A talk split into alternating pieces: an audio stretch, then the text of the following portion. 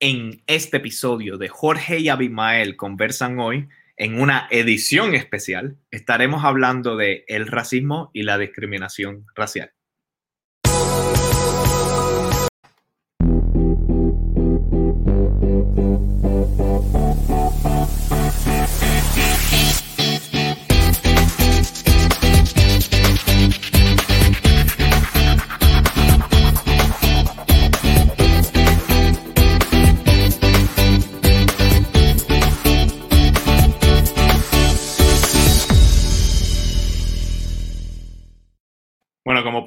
Puse la película que no era, porque era de parte de un proyecto, pero aquí estamos, aquí estamos en Jorge y Abimael Conversan Hoy. Bienvenidos a un nuevo episodio. Eh, tu programa digital donde tendremos una edición especial porque invitamos a dos expertos en el tema del racismo y la discriminación racial. Esto es debido a que durante esta semana se ha dado en la conversación pública la discusión sobre el racismo desde las manifestaciones en Estados Unidos como consecuencia de la muerte de George Floyd hasta las recientes expresiones de la candidata a la gobernación Alexandra Lugaro. Así que para discutir estos y otros temas, tenemos a Bárbara Ideliz Abadía Resach. Ella se identifica como mujer negra, puertorriqueña, comunicadora, antropóloga y afrofeminista. Y también tendremos a Edgardo Pacheco, y él es educador, tiene un asociado en biología, una maestría en literatura de Puerto Rico y el Caribe, con una segunda concentración en la misma. Y actualmente está trabajando para obtener el doctorado también en la, en la misma materia. Antes de darle la bienvenida a nuestros invitados, queremos recordarle que todos los domingos, hoy es una edición especial, pero todos los domingos, tenemos a Jorge y Abimael conversan hoy. Es, a la una de la tarde, hora de Los Ángeles, y a las cuatro de la tarde, hora Puerto Rico. Así que sin más preámbulos, quiero eh, darle la bienvenida al escritor y activista social, Abimael Acosta. Abimael, ¿cómo estamos? Muy bien, Jorge. Una semana muy agitada en toda la nación eh, y en Puerto Rico también. Y aquí estamos de nuevo en Jorge y Abimael Conversan hoy en una edición especial hablando de un tema muy importante, que es, es eh, el racismo y la discriminación racial es un, es un tema muy delicado, es un tema que hace falta que se hable más de esto para poder educarnos. Eh, es algo que tú y yo hemos conversado, yo soy el primero en admitir que he cometido muchos errores en cuanto al lenguaje y a lo mejor desconocimiento, ignorancia. Entonces, esta conversación a mí también me, me ayuda mucho para poder aprender y, y, entender cómo el racismo está metido en nuestra cultura y a veces de maneras que ni nosotros mismos nos damos cuenta. Así que vamos a aprovechar esta oportunidad para presentar a nuestra primera invitada, a Bárbara Abadía Resach. ¿Cómo estamos, Bárbara? Hola, saludos. Dentro de lo que cabe, pues aquí estoy, en la lucha. Saludos. Y ahora nuestro próximo invitado, que es Edgardo Pacheco. ¿Cómo estamos, Edgardo? Todo muy bien, todo muy bien por aquí. Contento de estar aquí en una conversación entre, entre amigos. Sí, claro. Claro que sí. Esta, este tema ha sido muy, muy delicado porque ha abierto, digamos, como dicen en inglés, a can of worms, o sea, cuando se, toca la, la llaga de, de, algo y bueno, y la gente se ha expresado de diferentes maneras. Entonces, no sé si sería lo más prudente, yo creo que sería empezar a dar la definición de lo que es el racismo, ¿verdad? Yo creo que habíamos acordado democráticamente que Bárbara eh, comenzara con con esa definición? Bueno, pues racismo es simple y llanamente la creencia de que una raza es superior a otra. Y entonces en la medida en que pensamos, por ejemplo, que, bueno, primero hay una única raza, que es la raza humana, pero sabemos que siempre se ha dividido a las personas por su fenotipia, ¿no? Por sus características físicas, ya sea el color de la piel, que es lo más visible, eh, la textura del cabello, otros rasgos, ¿verdad? Eh, la nariz, los labios, etcétera, ¿verdad? Así que eh, el concepto de raza, pues nos sirve, ¿verdad? Para nos diferen, para diferenciarnos, ¿verdad? Porque nos diferenciamos, por ejemplo, de los animales sin racionamiento. De pequeño nos enseña, somos animales, pero con racionamiento, ¿no? Eh, o con razonamiento. Así que la raza es simplemente eso, pensar que una raza es superior a la otra, ¿verdad? Y en esa, en esa creencia o en ese pensamiento eh, elaboramos todo un patrón, todo un andamiaje, eh, que es lo que estamos viviendo, que venimos viviendo pero que estamos viendo hoy día, ¿verdad? Cómo se sigue manifestando ese racismo, el pensar que hay una superioridad blanca por sobre cualquier otro tipo de raza, cualquier otra raza.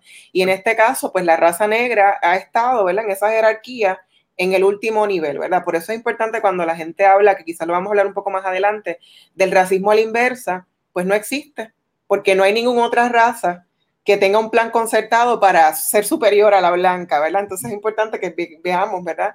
Esas jerarquizaciones y esas categorizaciones. Así que racismo es la creencia de la superioridad de un grupo por sobre otro.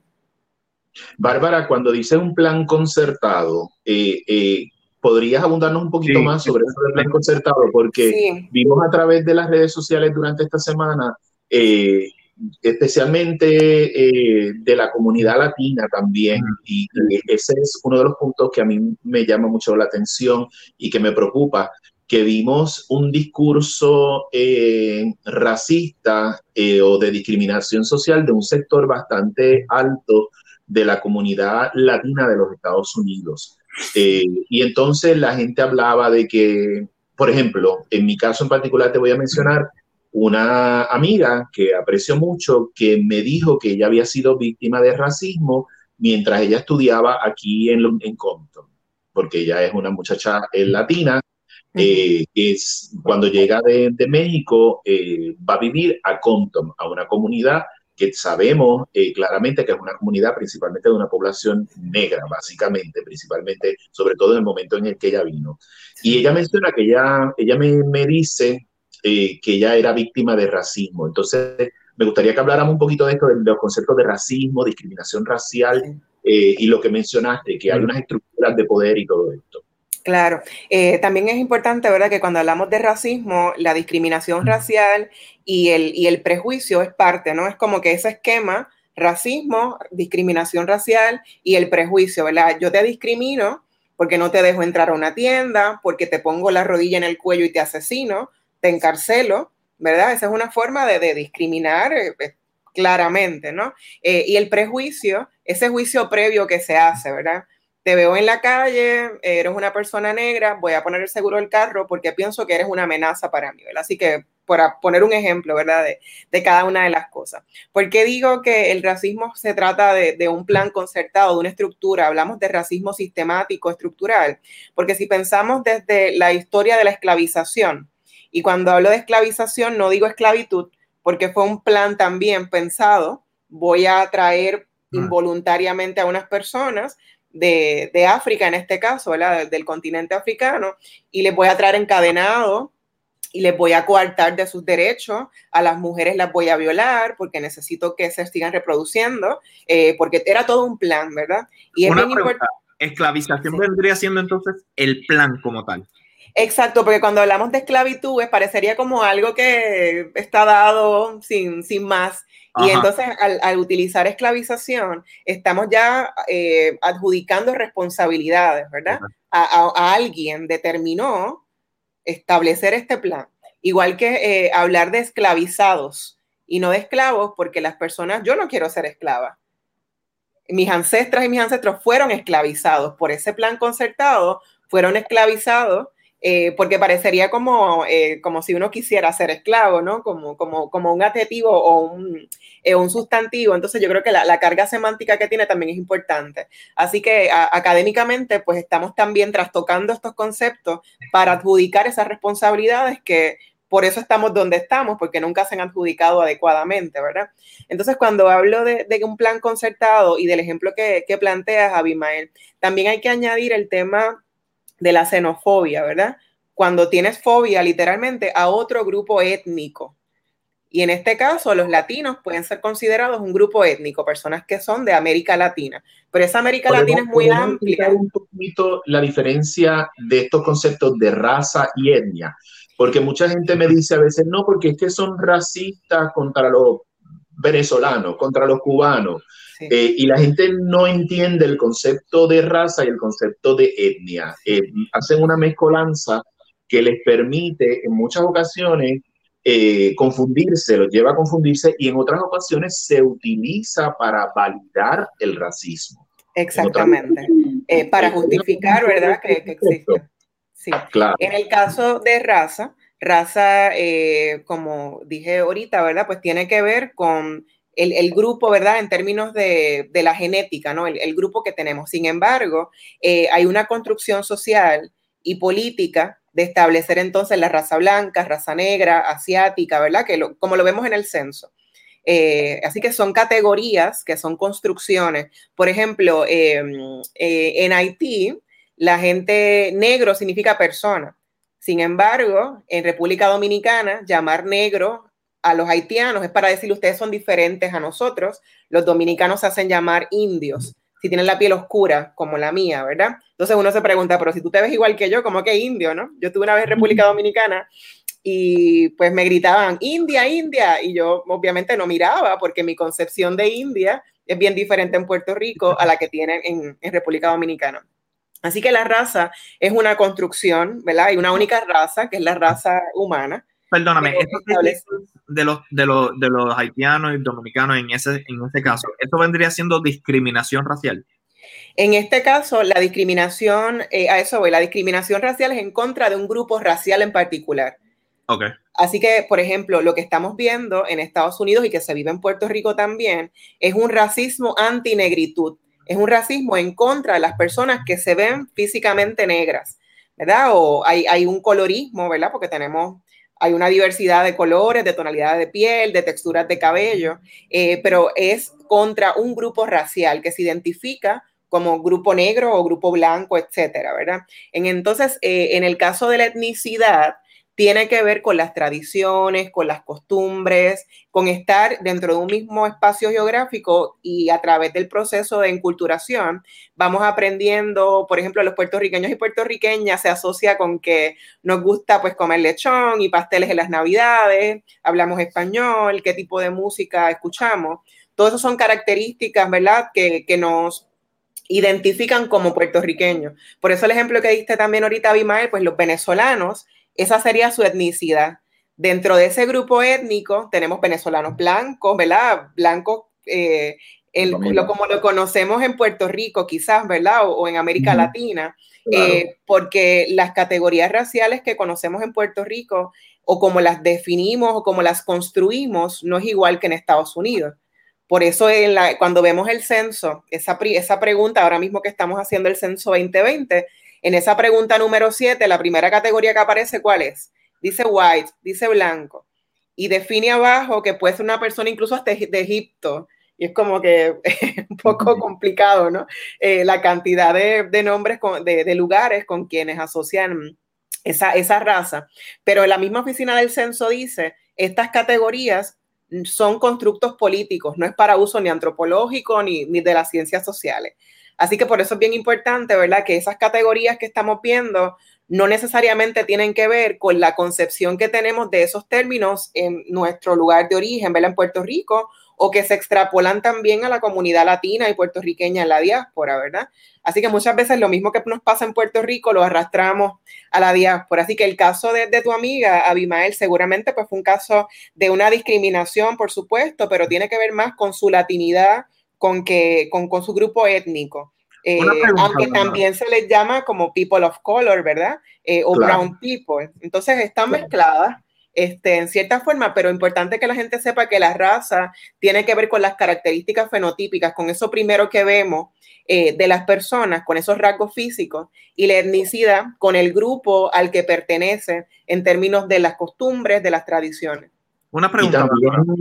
Déjame terminar una cosita que les quiero decir, Jorge, discúlpame.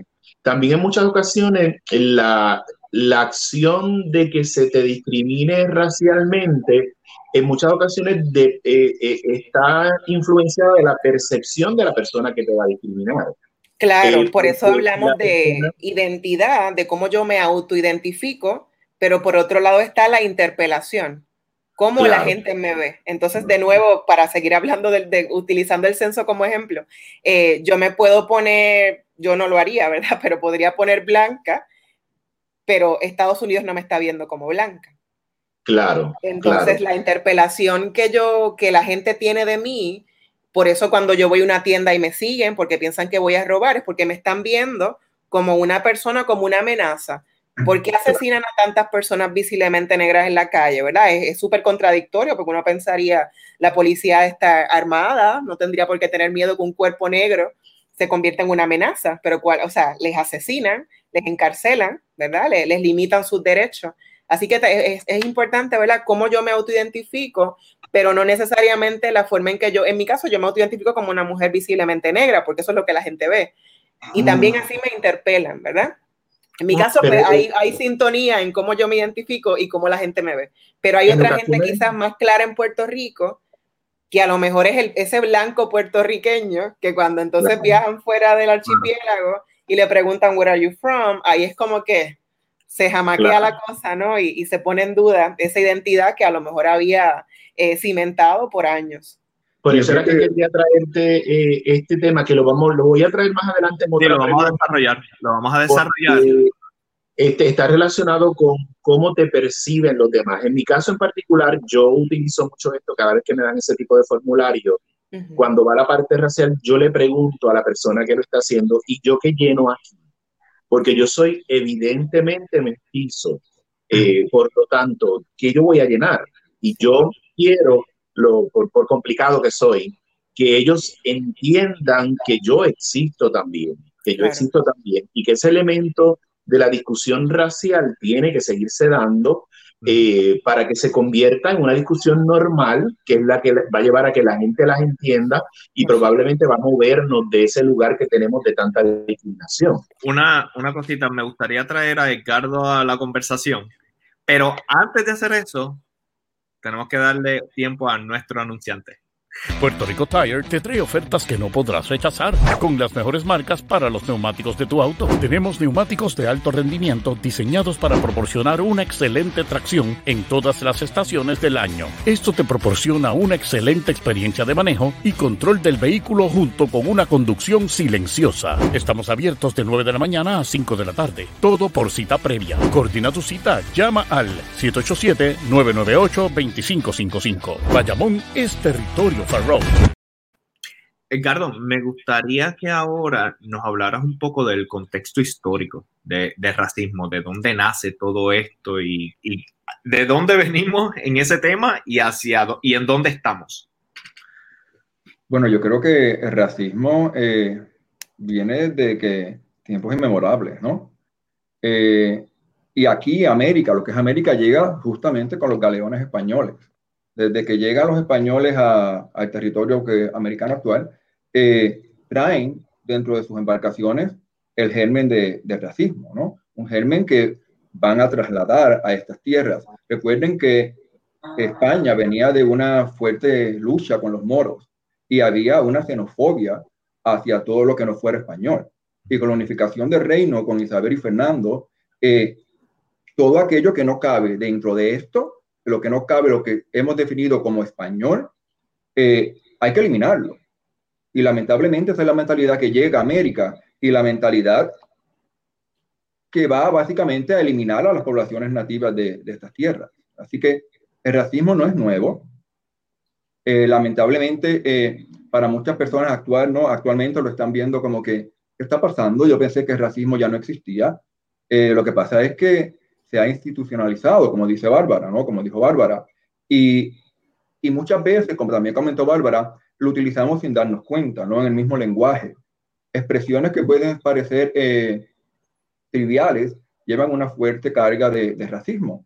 Y en lugar de ir eh, arrancando eso de nuestra psiquis, lo hemos seguido que fomentando y fomentando. Como les comentaba anteriormente, a veces, eh, o como dice Foucault, ¿no? El, el, el, poder no siempre es represivo nos disfrazan el veneno, nos lo cubren con un poquito de, chocolate y nos lo hacen comer, sin darnos cuenta que hemos ido intoxicándonos y ya a veces somos racistas sin darnos cuenta, ¿no? Y por eso es importante el diálogo, es por eso importante eh, preguntarle, ¿no? A estas comunidades que fenotípicamente, ¿no? Eh, exhiben la negritud, eh, ¿qué es el racismo? ¿Existe racismo, no? Porque tengo amigos en Puerto Rico que me dicen, pero Edgardo, aquí no hay racismo. Digo, sí lo hay, sí lo hay. Lo que sucede es que por tu color de piel, porque tal vez somos un poco más claros, ¿no? Para lo que es la negritud en Puerto Rico, pues no lo vemos, o no lo enfrentamos, o no lo queremos ver simplemente. Eh, pero pregúntale, le digo, pregúntale a alguien de piel negra si hay racismo en Puerto Rico o no. Yo comentaba con Bárbara eh, en días anteriores, ¿no? Que he tenido la oportunidad de trabajar en, en diferentes eh, tiendas, ¿no? Y cuando estaba en mi época de estudiante, y básicamente nos decían, ¿verdad? Cada vez que entraba una persona, una persona negra, presta atención.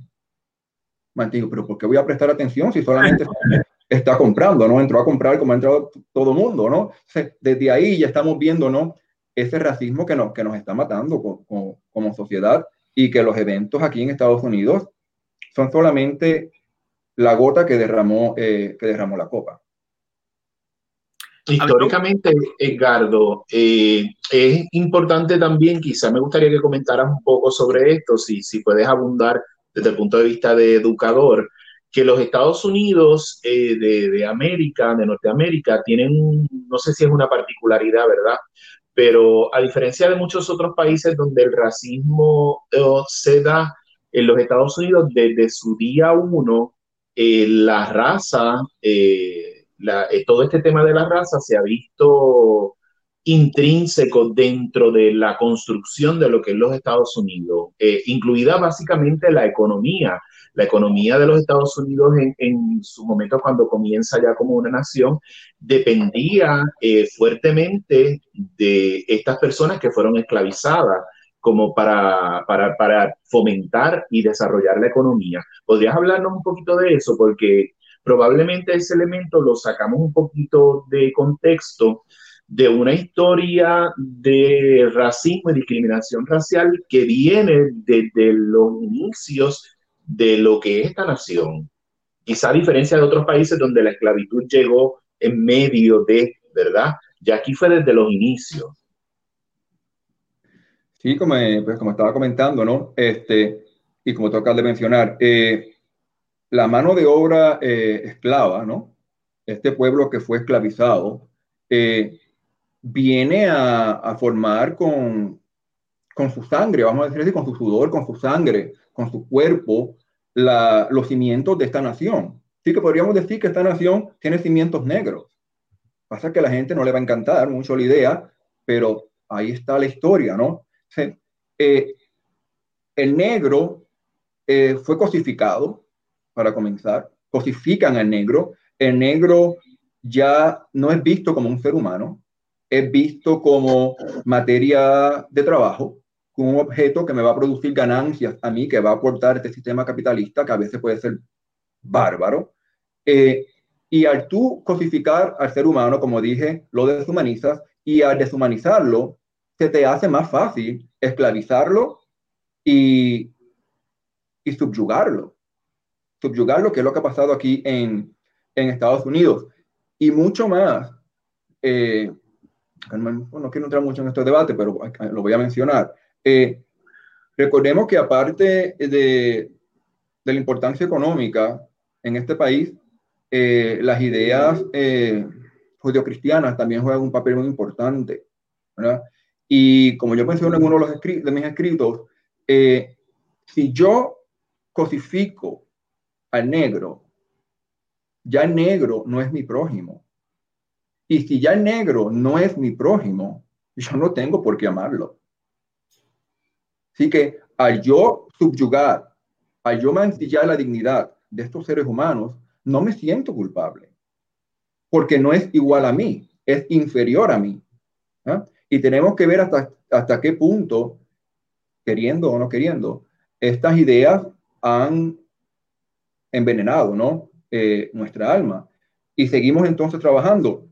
Eh, ustedes saben también que la guerra civil en Estados Unidos fue básicamente por lo mismo, ¿no?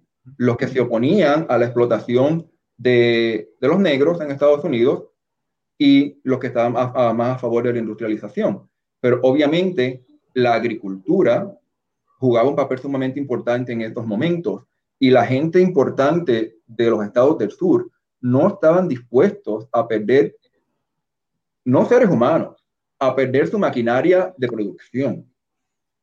Y a lo mejor Bárbara me puede ayudar con eso un poco, ¿verdad? Sobre la cosificación. Eh, ¿En qué momento el negro pierde su humanidad? para convertirse en un simple instrumento de producción económica. Y yo creo que desde ahí comienza ya esta, esta bola de nieve, ¿no? Ha ido creciendo hasta nuestros tiempos y que ha demonificado la figura del negro. Porque, no sé si han visto un documental de Abad Gurnay que se llama The 13. Eh, si el que no lo haya visto, le recomiendo que lo vean. Es un, es un documental muy interesante porque este documental se enfoca principalmente, aunque obviamente habla sobre toda la historia de, de, del afro en los Estados Unidos, ¿verdad? Pero eh, se enfoca principalmente en cómo se ha criminalizado al negro en, los Estados Unidos y cómo eh, el sistema carcelario eh, ha sido creado en cierta medida para eso. es bien interesante este documental y lo que estás hablando de la cosificación es, todo como, una, como, un, como un andamiaje quizá, que por eso es que, que, podemos hablar de que es un racismo, porque son diferentes piezas y entre ellos existe la sexualización exagerada del negro. Por lo tanto, es que es más fácil para nosotros entender que puede ser un violador también, como se ha utilizado muchas, en muchas ocasiones, el argumento para criminalizarlo, porque ha habido una sexualización exagerada en la cual muchísimos de nosotros en muchas ocasiones sin darnos cuenta, somos parte, con bromas, con comentarios, con este tipo de cosas en el cual cosificamos al hombre negro o a la mujer negra. Y eso viene desde el momento de, que estas personas fueron esclavizadas, que muchos eran utilizados como objetos sexuales de sus amos también. Una... sí, un momentito. Este, como estaba diciendo Bimael, eh, la sexualización del cuerpo negro. Viene por esto mismo, eh, por esto mismo de la cosificación, ¿no? Cuando lo cosificas, ya, le, ya no es humano. Al no ser humano, lo estás, eh, lo estás arrojando tal vez no a la taxonomía de los animales. Y al ser los animales seres instintivos, el cuerpo del negro se va, a, se va a asociar con la sexualidad porque la sexualidad es instintiva. ¿Eh? Todo, y como acabas de mencionar y como comentó Bárbara, comentó Bárbara, esto es un sistema que por eso es difícil a veces. Vamos a hablar de, de rol de, la idea judio-cristiana, vamos a hablar de este rol, y no podemos tocarlos de manera individual porque están conectados. Son las redes de poder que han venido estrangulando la humanidad de los negros, no únicamente en Estados Unidos, sino a nivel mundial. Bárbara, me gustaría.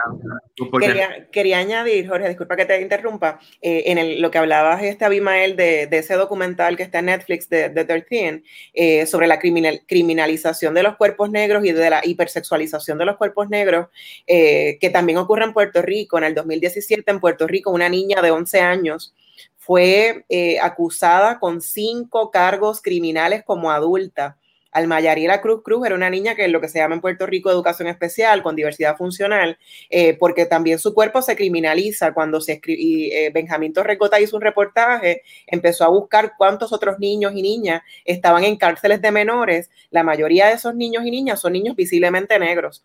Así que hay una criminalización del cuerpo negro desde la infancia. ¿verdad? Eh, que eso también es importante, que, que cómo nos salpica Puerto Rico, nos está muy de cerca y como mencionabas, Edgardo, en términos históricos, Puerto Rico como colonia no conocemos otro otro estatus. Primero de, Europa y luego de Estados Unidos. Así que si en Estados Unidos y en Europa el sistema racial ha sido de deshumanizar y degradar a los cuerpos negros, pues por supuesto que Puerto Rico tiene un, sistema también de, racismo antinegritud muy vigente, aunque querramos eh, negarlo eh, y pensar que, aquí no existe, porque no se manifiesta de la misma forma que se manifiesta en Estados Unidos, porque queremos creer que no ocurre de la misma forma. No, y eso de hecho es genial que hayas intervenido en eso, porque precisamente quería aterrizar de, de Estados Unidos, enfocarnos un poquito en Puerto Rico.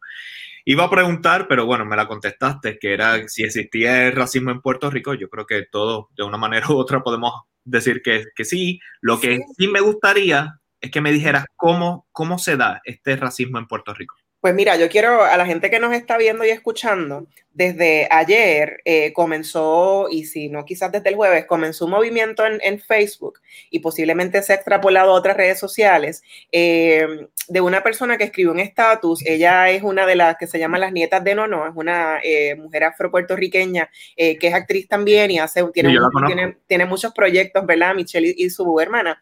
y ella hizo un post en el que decía, aquí no existe racismo, pero y cuenta, ¿verdad?, cómo se manifiesta el racismo en Puerto Rico. Alejandra Rosa, una periodista y, teatrera puertorriqueña, le dice, mira, esto está bueno para un hashtag. Y entonces empezó a poner ese hashtag, aquí no existe racismo, pero y etiquetando a personas. Así que se ha convertido en un movimiento en el que muchas personas están poniendo, y me incluyo, las maneras en las que se manifiesta el racismo antinegrito en Puerto Rico. Desde el pelo, Tienes que arreglarte el pelo. El pelo afro rizado no es profesional. ¿Cuántas mujeres, particularmente las mujeres, verdad? Porque toda la cuestión también de la estética y esa, el, estereotipo, ¿verdad? De belleza blanca como el, que es profesional, el aceptado, eh, pues hemos visto como siempre se nos dice, tienes que arreglarte el pelo yo no tengo nada que arreglar, yo no tengo nada dañado, ¿verdad? Yo elijo cómo quiero eh, llevar mi cabello, ¿verdad? Eh, pero siempre nos han enseñado que el cabello afrorizado no está bien visto, que es sucio, que no, te, no, lo, no, no, no nos peinamos, etc. Eh, la cuestión de la tonalidad de la piel, cuántas veces en la escuela nos dicen estás tiznado, estás sucio. una de las muchachas que escribía sobre este hashtag decía que le decían en la escuela que tenía el pelo como mapo de presidio. Y varias personas empezaron a reírse y, o sea, yo tuve que comentarle porque me parecía tan absurdo que con todo lo que estamos viendo, la gente cuando estás contando una experiencia que te estás desdoblando, que te está tu catarsis, reírnos de esto cuando te estamos diciendo que son mis experiencias de, ¿verdad? de, violencia que, que, he sobrevivido. Eh, estas ideas de hay que mejorar la raza. Eh, yo quería mencionar que, por ejemplo, yo estuve el martes en, el viejo San Juan en la manifestación que se hizo en solidaridad con el movimiento Black Lives Matter y también en la denuncia del racismo antinegrito en Puerto Rico. Y habían bien pocas personas visiblemente negras como yo en esa manifestación. Sin embargo, en enero, en las fiestas de la calle San Sebastián, yo recuerdo que lo denuncié también en Facebook, cuando yo salía casi de madrugada de las fiestas, yo pasé por entre medio de una brigada de hombres y mujeres visiblemente negros que iban a limpiar las calles del viejo San Juan. Así que para que tengan una idea, ¿dónde están los negros y dónde están las personas no negras en Puerto Rico? Cuando miramos en las cocinas, es como cuando estamos en Estados Unidos que decimos, pero es que los latinos están en las cocinas o limpiando. ¿Dónde están los negros en Puerto Rico? Yo he ido a condominios en San Juan y me han preguntado si voy a limpiar. Cuando he ido a visitar amistades. Porque se asocia a mi cuerpo negra como la de una mujer que es una eh, mucama, ¿verdad? Como una persona que va a limpiar. Cuando yo he estado en mis salones, esto ahora ha cambiado un poco por, las redes sociales, ya los estudiantes te buscan y saben tu vida de milagro antes de entrar al salón, pero antes a mí me pasaba que entraba al salón y los estudiantes se quedaban conversando porque jamás pensaban que yo podía ser su profesora.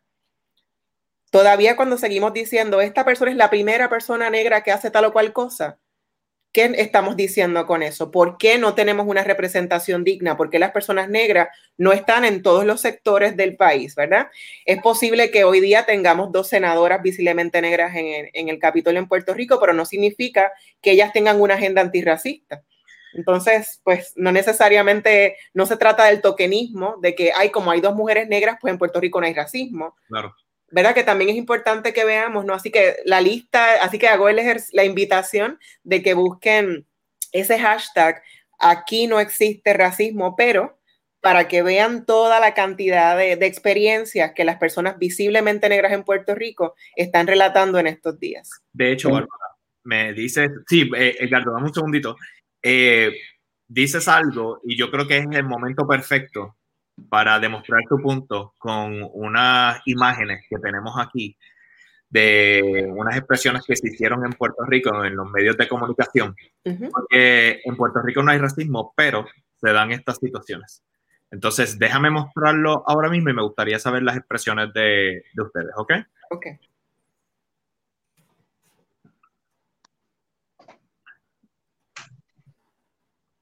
Disculpa, ahí pongo el audio. Señoras y señores, que murió a los 47 años de edad en el zoológico del Parque de las Ciencias en Bayamón a causa de lo que se presume fue un infarto cardíaco. El legendario chimpancé Yuyo Hermono. Sí, señoras y señores, pueblo de Puerto Rico, eh, murió, murió el mono Yuyo. Eh, mira, mira, mira, espérate. ¡Ey, ey! ¡No vacilen! ¡No vacilen! ¿Qué, ¿Qué, qué? Mira. ¿Pero qué? Sin tu mil, sin tu mil. No sé eso, por la de Dios. Señoras y señores, estoy hablando de Yuyo, el mono. Sí. Yuyo Hermono. Eso es correcto, eso es correcto. Eso es correcto. Eh, eh, Eso. señoras y señores, pueblo de Puerto Rico, Yuyo, esto, el, el, el mono murió eh, a los 47 años, que es equivalente a 100. Sí, más o menos. Mira, Oye, oye, oye. mira, pongan la foto de Yuyo Hermono. El mono. Mira, ¿Pero qué es eso, señor? mira, no, mira, no vacilen. Oye, Estoy hablando de un caso es serio. un caso serio que lo lamentamos muchísimo. Ay, Se- Dios. señoras y señores, pueblo de Puerto Rico es Yuyo. Mira, póngame la foto de Yuyo. Yuyo, Yuyo, Es Yuyo. Yuyo Hermono, el del Molororo, el que ese que está ahí, ahí está. Ese que está ahí. Señoras y señores, esto murió a los 47 años, que es equivalente en los monos, Sí. eh, equivalente a 100 años. Sí, sí, es muchos años. ¿Viste eso? ¿Viste eso? Mira, ¿viste eso? Esto, el alcalde Ramón Luis Rivera evalúa varias alternativas para preservar este, eh, para preservarlo, Sí. ah, eh, según se nos ha informado. ¿Qué, qué, qué va a hacer? Eh, bueno, me imagino será disecarlo y todo y ponerlo, ponerlo, ponerlo allí en un, en un eh, mu- museo. Ah. Pero señoras y señores, eh, esto llevaba 27 años en el Parque de las Ciencias de Bayamón. Eh, entonces, lo capturaron en el 1980, 80. Bueno, yo creo que eso fue suficiente porque en Puerto Rico no, aquí no hay racismo, pero se dan esta- estas situaciones. Entonces me gustaría saber sus reacciones sobre esto. Bueno, este, Jorge y Abimael y Edgardo, este, sabemos que estas son imágenes que se repiten y discursos que se repiten porque, de nuevo, ¿no? el racismo en Puerto Rico se ha normalizado justamente porque no hablamos de esto, porque en esa negación de que existe, para el los proyectos políticos ni la de independencia no se habla de esto, el Estado Libre Asociado tampoco ha hablado de esto, para el proyecto de esta idea tampoco es importante que se vea Puerto Rico como un país de gente negra o afrodescendiente. Eso no casa con la idea, el ideal de estadidad, ¿verdad? Porque hemos visto cómo Estados Estados Unidos eh, ha tratado a Puerto Rico, ¿verdad? Como, como colonia, lo vimos después del huracán María con el, el presidente tirándonos papel toalla, etcétera, ¿verdad? Como un ejemplo. Eh, este tipo de imágenes son bien comunes. Yo recuerdo también en otro momento que mm, eh, la ex, ex speaker cameral eh, Saida Cucuz Hernández también se refirió a mm, Rafael Cox Ale- Alomar como el mono Yuyo. Y otra, su ayudante, me parece que Heidi Weiss, también hizo un comentario en contra de Michelle Obama. Eh, Barack Obama puso un tweet felicitando a Michelle por su cumpleaños y ella dijo, llévatela a Kenya y, cómprale un Sunday doble banana, no sé.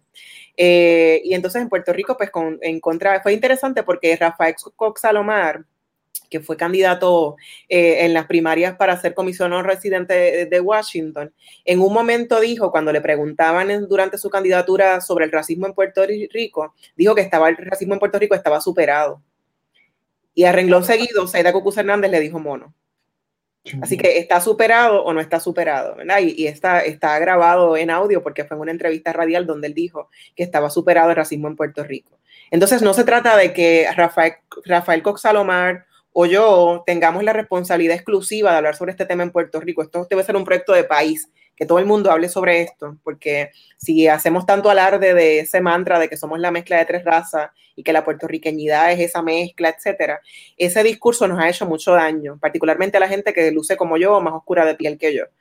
Porque la medida en que estamos hablando de que somos una mezcla, de que es la armonía racial, de que aquí todo el que no tiene de dinga tiene de mandinga y tu abuela dónde está, estamos diciendo que todo el mundo se lleva bien. Y es posible que la gente en Puerto Rico es muy chévere, pero dentro de esos chistes y esta cosa chévere, también se degrada y se deshumaniza y se le coartan los derechos a mucha gente en Puerto Rico. Si vemos hoy día en Puerto Rico, el rostro de la pobreza tiene el rostro de persona negra. El rostro de los niños y niñas desertores de escolares, no, los niños no desertan de la escuela porque les da la gana. Es porque no tienen tampoco aspiraciones, porque no, no, o las tienen, pero no, no saben cómo, porque se nos ha encajado o se nos ha arrinconado en unos espacios de vulnerabilidad, nos, nos ponen en la periferia, ¿verdad? Entonces es importante que veamos, ¿verdad? De nuevo, cómo todo este andamiaje opera desde la salud. Eh, por ejemplo, cuando hablamos, hay ciertas enfermedades son exclusivas de la gente negra. ¿Por qué son exclusivas ciertas enfermedades de la gente negra? Por ejemplo, en el caso de Puerto Rico, hablemos de los, algunos tipos de cáncer o la diabetes. ¿A qué tengo derecho yo a comer? ¿verdad? Yo puedo llenar mi carrito de compra de mucha basura porque es lo que el dinero me alcanza. Yo no me puedo ir a comprar la comida orgánica. Así que mi salud también está en juego por a lo que yo tengo acceso o no. Lo vemos en el Departamento de Salud eh, recientemente con todo lo que está pasando con la COVID-19. Eh, yo he escuchado personas que dicen que incluir la, la variable racial no es importante. Entonces, ¿cómo no va a ser importante cuando estamos viendo que desproporcionalmente unas personas están muriendo más que otras? Es importante notarlo para que sepamos cuáles son las necesidades que tiene la gente. Así que e, este tipo de, imágenes, ¿no? De, reírse, de, como decía este Edgar ahorita, en la medida en que se cosifica y se, eh, se caricaturizan también los rostros negros en Puerto Rico, eh, el Departamento de Salud recientemente en su campaña para educar sobre cómo protegernos de la COVID-19, utilizó dos imágenes de dos mujeres negras. Una era una mujer que parecía que está, puede contaminar al resto de las personas con el virus y la otra de una muchacha negra cajera cobrándole a una persona blanca. Cuando hicimos la denuncia de que esas imágenes eran racistas, pues ya te podrás imaginar, ¿verdad? De acomplejados para abajo nos dijeron. Entonces, el, tampoco el Estado reconoce la responsabilidad que tiene de hablar sobre este tema, de, reconocer que en efecto son racistas estas imágenes. Y, es, es, difícil tener que explicar por qué son racistas, ¿verdad? Pero justamente es porque se ha normalizado tanto y lo que les estamos exigiendo es que haya una representación digna y humanizada de las personas negras en los medios de comunicación, ¿verdad? Ese mismo corte que pusiste, Jorge, de un programa de chisme, cómo están poniendo a la gente negra a las poca gente negra que hay en, los medios de comunicación en Puerto Rico, ¿verdad? Entonces, eh, es bien duro tener, ver estas imágenes, ¿verdad? Y sobre todo saber que, continúa ese mismo patrón eh, al día de hoy. es importante, tenemos ya comentarios de nuestro público. Sí, le eh, quiero dar la oportunidad, Edgardo, a reaccionar. Mi gente, voy a, después de que tengamos esta reacción, voy a abrir el espacio de, comentarios porque tengo comentarios y tengo preguntas y obviamente esa es parte de la dinámica que, que incentivamos acá. Así que, Edgardo, tu reacción y de ahí voy a... Yo mi reacción obviamente es de indignación y paralela a la de Bárbara. Eh, es inconcebible que a estas alturas ¿no? de nuestra historia se utilice eh, las características fenotípicas ¿no? de la raza negra para humillarlos y a base de su humillación generar el chiste o la gracia de los sectores eh, dominantes. Para mí eso es inconcebible. Eh, de igual forma, en algún momento el personaje ¿no? que está hablando ahí, que no sé su nombre, pero eh, dice, esto es algo serio. ¿Qué tú me estás diciendo a mí? Que la muerte del mono Yuyo es un asunto serio, pero si hubiesen sido estas personas, no es serio. ¿Cuál es el mensaje que tú me estás mandando detrás de estas palabras? Porque acuérdense que el lenguaje es el instrumento del opresor. Hay que identificar el veneno que viene en esas palabras, ¿verdad? Y de igual forma, eh, me molesta muchísimo, ¿no? Que el daño que estas expresiones pueden causarle a nuestros niños, ¿no? Que van a ver esto como la norma. Y como bien dice Bárbara, eh, eh, la cantidad de niños negros que han abandonado la escuela es bastante alta. ¿Por qué? ¿No, sería, ¿No será que nosotros mismos como sociedad estamos mutilando las esperanzas de estos niños a no brindarle ejemplos a seguir? O no, hay nadie básicamente en Puerto Rico que estos niños puedan decir, yo me parezco a él, él o ella ha logrado esto, pues yo también puedo, ¿no? Y no e, e, en ninguna área, en la política, no hablemos del mundo de la belleza, porque eso, eso, eso, eso son otros 20 pesos, ¿verdad? Pero como bien dijo Bárbara, en la política hay dos senadoras visiblemente negras, pero dos golondrinas no hacen verano. Además, ¿qué me garantiza a mí que estas senadoras visiblemente negras, y no estoy diciendo que sí o que no, porque no las conozco, pero que estas senadoras visiblemente negras se identifiquen con su negritud. Y que no estén, como hemos visto otros negros aquí en Estados Unidos, ¿verdad? Abogando por el sistema que los está oprimiendo, porque eso pasa. los tentáculos de, de racismo pueden ser tan dulces, ¿no? Que hasta el mismo pueblo oprimido se convierte en opresor de su gente, muchas veces con o sin darse cuenta. tenemos que somos, parte del mismo sistema, ¿verdad? No estamos exentos, por eso este sistema de supremacía blanca me afecta a mí, pero también afecta a la gente que no luce igual que yo. Porque claro, por eso... Sí, Edgardo no lo quiere decir, pero yo sí lo quiero decir. En el caso de, de María Milagro Charbonnier y en el caso de Naida Venegas Brown, ambas han hecho expresiones de apoyo a la política del presidente de los Estados Unidos, Donald Trump. Ellas son eh, firmes defensoras de las posturas de Donald Trump. Así que si tú no lo quieres decir, yo sí lo quiero decir. Bueno, quiero darle la oportunidad a la comunidad para que se expresen. Aquí empezamos con Carmen. Un comentario. El otro día mi mamá encontró una foto cuando Abimael, quien es mi hermano, y, yo estábamos en la universidad. Se la mostré a un amigo y en, lugar de alabar la foto, el, comentario que me hizo fue referente a mi nariz de negra. Esa fue una. Tengo aquí a Isis, que nos dice, ¿cómo es posible que hayan personas que encuentren eso chistoso? Eso mismo nos estamos preguntando nosotros. Aquí tengo a Anthony. A la familia de mi papá que es negro, de Río Grande, son muchos con 14 hermanos y hermanas. En el residencial público le llamaban los muchos y la isla de monos. Ella misma nos dice, al igual que el tema de perspectiva de género, el problema proviene por la falta de educación e inclusión para todos. Después nos comentó muy bien dicho el Estado y ahora Gabriela nos comenta Tuve la oportunidad de visitar un hogar de niñas maltratadas para llevar regalos, comida, etc. Me partió el corazón ver cómo el 90 al 95% de esas niñas fueron visiblemente negras. Comentario. Algo, eh, porque yo soy de los que siempre me, adelanto dos pasitos. El video que nosotros compartimos eh, del programa eh, que vimos ahora es un video que no es, reciente, sí. pero eso quiero aclararlo y lo podemos determinar porque está Héctor Travieso en ese video, que es parte de, la burla que se está haciendo en ese momento, ¿verdad?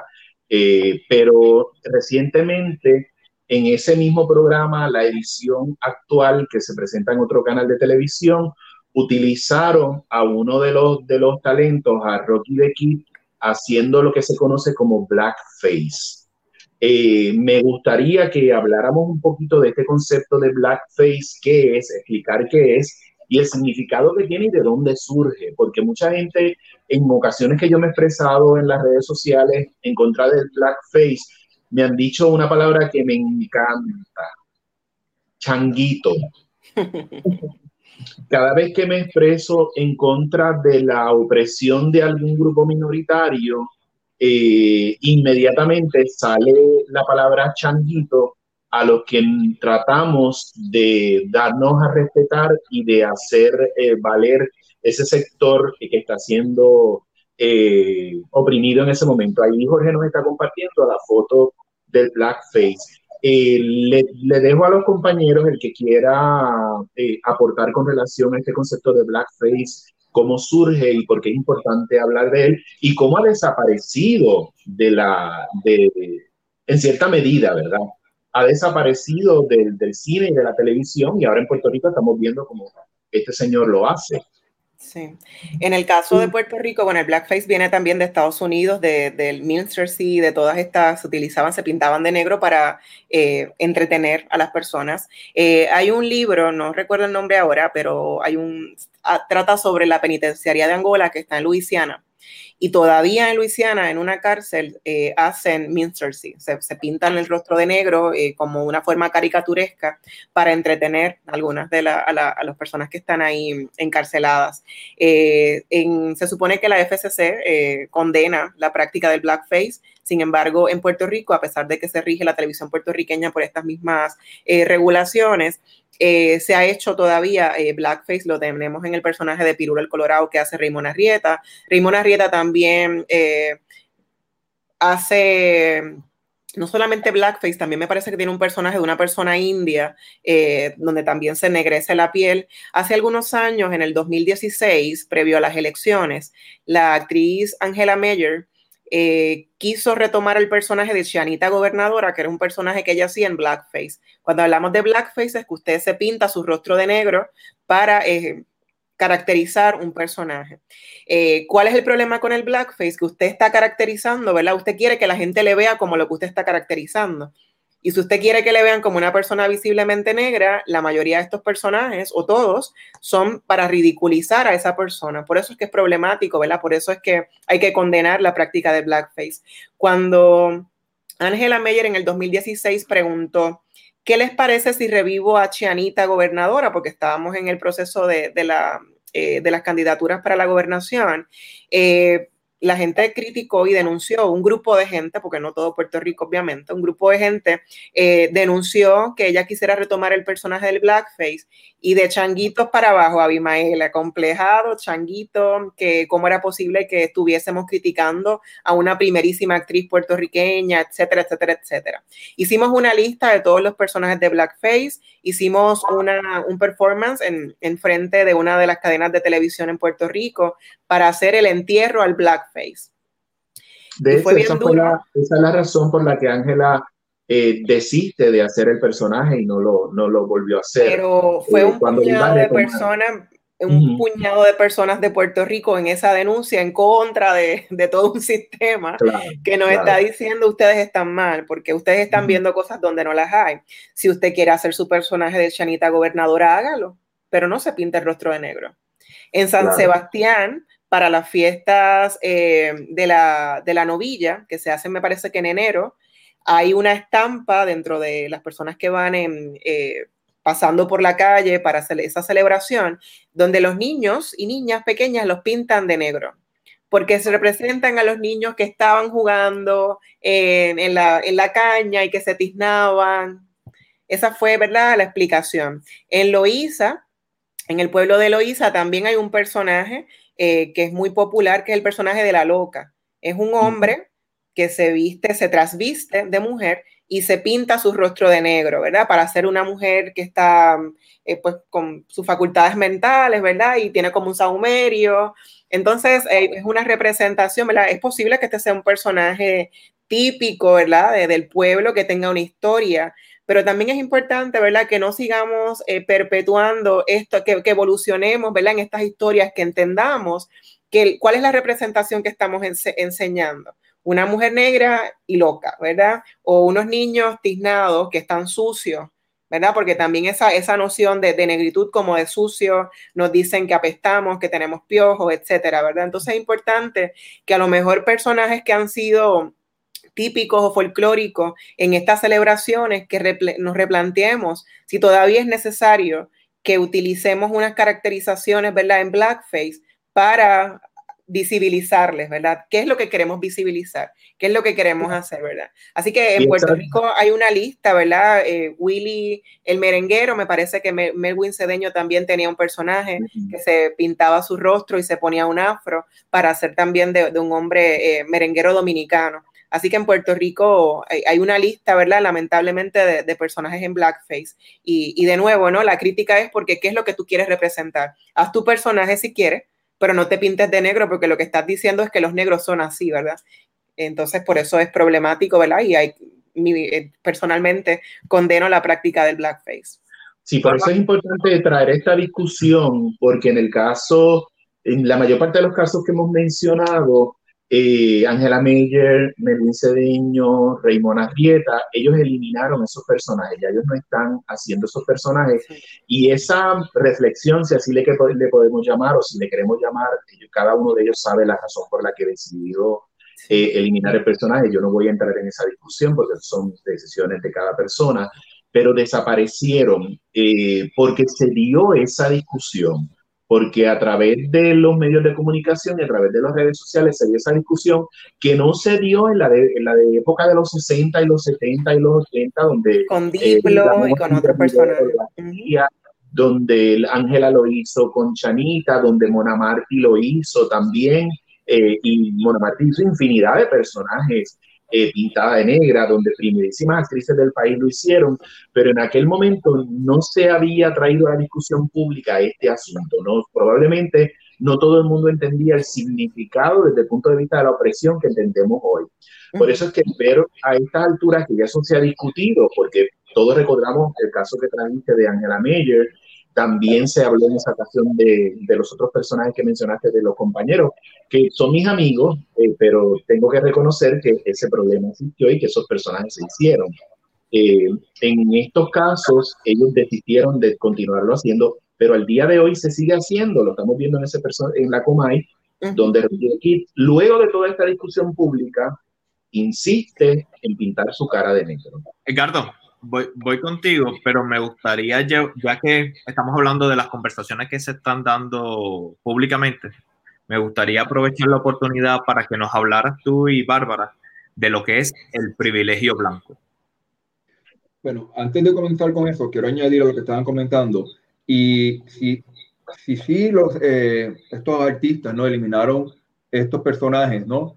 Eh, ¿no? Es importante que no fue por obra y gracia, ¿no? Esto surge por las luchas de unos sectores. Es bien importante que, que entendamos que los sectores dominantes no van a regalar sus privilegios. Hay que luchar. Y donde la palabra pierde fuerza, la acción es imperativa. Y es bien importante por eso, ¿no? Los diferentes colectivos que hay en Puerto Rico y, y nosotros, ¿no? Tenemos que apoyarlo. Porque aquí de los cuatro que estamos, tres, y ahora entro lo que tú me dijiste, Tres, nos podemos cobijar dentro de Puerto Rico bajo el privilegio blanco. Eh, ¿Cómo utilizamos este privilegio? Es bien importante. Eh, y me dio mucha alegría, ¿verdad? Cuando supe que iba a estar compartiendo esta conversación con ustedes y con Bárbara, porque de los tres, ella es la que tiene la experiencia más directa. Yo puedo hablar desde mi privilegio, y como hombre racional y justo, ¿no? Porque siempre he tratado de ser justo, he promovido, yo creo que todos los seres humanos deben ser tratados con dignidad. Todo, todo ser vivo debe ser tratado con dignidad. Eh, por más que yo hable y, e imagine, e imagine la lucha, el dolor de las personas fenotípicamente negras, jamás voy a tener la misma perspectiva que aquella persona que lo vivió en carne propia, ¿verdad? Eh, y como comentábamos también con la identidad, por eso ahorita Bárbara, cuando estaba hablando del pelo, yo me reía, porque es que lo viví, porque yo tengo el pelo rizo, ¿no? Entonces, siempre era eh, el pelo malo, eh, cuando jugamos a la conquista y colonización, pues yo siempre era el esclavo, pues porque me toca, porque soy el negro, porque tengo el pelo rizo, ¿no? Entonces, aunque yo no me daba cuenta, y yo estoy seguro que mi, mi, con los que jugaban, ¿verdad? No, no se daban cuenta, estábamos promoviendo, ¿verdad? Este privilegio blanco en donde el cabello de ellos, ¿verdad? Era superior al mío. Y yo creo que, estoy bromeando un poquito, ¿no? Porque yo creo que el destino eh, ha demostrado lo contrario porque todavía sigo teniendo pelo, ¿verdad? Así que, pero me ha salido muy bueno. Eh, yo espero que siga ahí. Pero como estábamos comentando, eh, el, privilegio, el privilegio blanco existe. Por eso me mucho el hecho de que atacaran a la candidata a la gobernación, eh, Alexandra Lugaro, porque ella reconoce, ¿no? Que vive en el privilegio blanco, pero sí es cierto. O sea, no entiendo cuál ha sido el problema con esta expresión, ¿no? Lo que muestra también el desconocimiento del pueblo y la importancia, ¿no? De que nosotros eh, como educadores, eh, como personas de los medios, eh, divulguemos esa información, ¿no? Este, no sé qué, en qué podría abundarme Bárbara con esto un poco. Bueno, el privilegio blanco, usted nace con su piel clara y tiene unos rasgos fenotípicos y usted camina por la calle y va a tener una experiencia diferente a la de una persona que tiene unos rasgos diferentes. Por ejemplo, Alexandra Lúgaro puede caminar por la calle y no pasa nada. Yo puedo caminar por la calle y puede haber gente que cruce la calle, puede haber personas, voy a una tienda, es posible que atiendan a Alexandra y a mí no, es posible que estemos juntas cenando y cuando alguien vaya a pagar, le den la tarjeta a ella o le vayan a preguntar a ella si va a pagar, y a lo mejor puedo ser yo, porque piensan que ella, eh, eh, para darles un ejemplo, ¿verdad? Utilizando a Alexandra, también es, bien interesante, y lo decía hace un rato en otro eh, podcast la compañera Yolanda Arroyo Pizarro, escritora afropuertorriqueña, que sea Alexandra Lugaro la que tenga que explicar este concepto, ¿verdad? Dice mucho de dónde estamos en esta discusión en Puerto Rico. Estamos a nivel elemental, como decían mis compañeras Isar Godró y Marilu Franco Ortiz, estamos a nivel elemental. Por eso yo en estos días que he estado participando en algunas conversaciones, les recomiendo a todo el mundo los libros infantiles que hay en Puerto Rico sobre este tema, porque estamos en ese nivel. Los libros que tiene Yolanda Arroyo Pizarro, el libro de cuentos Negro Negrito, por ejemplo, de mi compañera Gloria Sacha Antonetti, eh, porque tenemos que empezar, ¿verdad?, dando pasitos de poco a poco. Eh, sobre este tema. Así que el privilegio blanco no significa que usted se está vanagloriando de que usted es mejor. Es que la gente cuando le ve o el sistema como opera nos han enseñado que hay unas personas que tienen más privilegios que otras. Yo he ido a infinidad de tiendas donde ni siquiera me preguntan qué usted quiere. Y yo no voy a una tienda porque quiero coger aire acondicionado, aire. Uno quiere ir a comprar algo y muchas veces me voy porque no me atienden. Yo he ido a aeropuertos y me han registrado mi cabello afrorizado. Si es una persona con otra textura de piel y de, y de cabello, estoy segura que no le van a registrar el pelo. A mí, al azar, randomly, en casi todos los aeropuertos, me tienen que sacar de mi maletita todas mis cosas. Eh, y esto me ha pasado en lugares, ¿verdad?, internacionalmente. Así que a eso nos referimos con el privilegio blanco. Cuando hablamos de privilegio blanco, no es como el racismo. Usted no nace siendo racista. Nadie es, nace siendo, así que por eso podemos desaprender y podemos dejar de cometer eh, actos que sean racistas, ¿no? Así que el privilegio blanco, para decirlo quizás en arroz y habichuela, es como en el caso de Puerto Rico, particularmente, eh, con las construcciones que tenemos de la identidad racial, las personas que son más claras de piel tienen una experiencia que es bien diferente a la que yo tengo. Cuando yo estaba en la escuela, por ejemplo, eh, mis aspiraciones, yo nunca pensé que podía ser antropóloga ni comunicadora, porque yo no veía en la televisión en Puerto Rico rostros como el mío, o en la revista, o en distintas posiciones, ¿verdad? Y cuando ya más o menos estaba en intermedia, ya Ivonne Soya era periodista. Yo recuerdo que cuando yo decía que yo quería estudiar periodismo, me decían, tú vas a ser la próxima Ivonne Soya. Y yo decía, yo quiero ser la próxima Bárbara Badía, ¿no? Pero a otra persona seguramente no le va a decir, tú vas a ser la próxima cualquier otra periodista, ¿verdad? Porque hay muchas, ¿verdad? Es como está pasando en estos días con toda esta conversación. En Puerto Rico, la lucha antirracista no comenzó el 25 de febrero, de, marzo, perdón, con el asesinato de George Floyd. La lucha antirracista en Puerto Rico lleva muchos años, el feminismo negro en Puerto Rico también lleva muchos años. En Puerto Rico hay mucha gente negra haciendo muchas cosas. Eh, hay gente negra en todos los saberes, hay gente negra en todas las esferas pero no somos suficientes, ¿verdad? O nos han querido mantener como una minoría. Pero en Puerto Rico hay mucha gente negra haciendo muchas cosas, pero nos han puesto eh, en, una condición, nos han condicionado, ¿verdad? También nuestra, las posiciones o los roles eh, que, podemos ejercer. Entonces, para, para ustedes dos, porque en estas mismas expresiones que la señora Alexandra Lugaro hace, ella se identifica como mujer blanca ustedes, y, o sea, ella es una mujer blanca. ¿Alguno de ustedes me puede contestar esa pregunta? Bueno, y yo compartimos el diálogo aquí, Valver. Eh, fenotípicamente hablando, Alexandra Lugaro es una mujer blanca.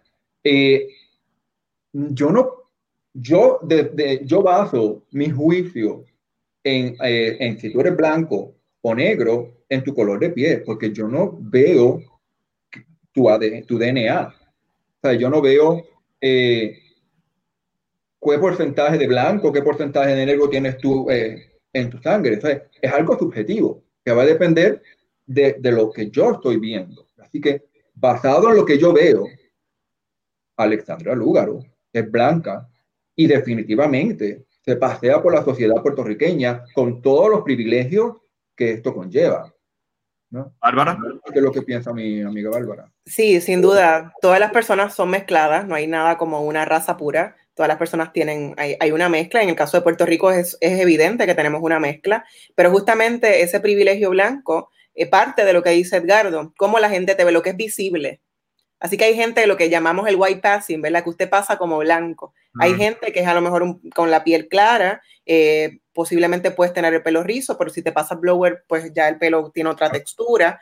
Entonces, eh, justamente en estos días he estado hablando con una de mis sobrinas y eh, yo estaba pues enumerando, mi, aquí no hay racismo, pero, eh, y mi sobrina es mucho más clara de piel que yo y su textura del cabello es diferente. Y me decía, Titi, yo no puedo pensar en una forma de racismo antinegritud que yo haya vivido en Puerto Rico. Y entonces le digo, pues sabes que eso es un ejemplo de colorismo. Tú eres una persona negra, pero no eres visiblemente negra como yo. Entonces tu experiencia es bien diferente. En Puerto Rico tú pasas por mulata, por una mestiza, eh, pero viviendo en Estados Unidos tiene otra experiencia completamente diferente porque la ven ya como latina. ¿De dónde? Where are you from? Esa es la pregunta, ¿no? Si dice una palabra en inglés se la corrigen. Esa es otra de las formas también, ¿verdad? Que, que, muchas veces ocurre en Estados Unidos. Eso que pasa, parecería sutil, pero es que te están diciendo no, no sabes hablar el, el, el idioma inglés, ¿verdad? Así que en el caso de, de Puerto Rico, eh, pues opera también el colorismo. Eh, dentro de una misma raza, de un mismo grupo racial, digamos el grupo racial negro, hay personas que tienen una diversidad, ¿verdad? Hay una gradación de tonalidades de piel, de, de, de colores, de pigmentación.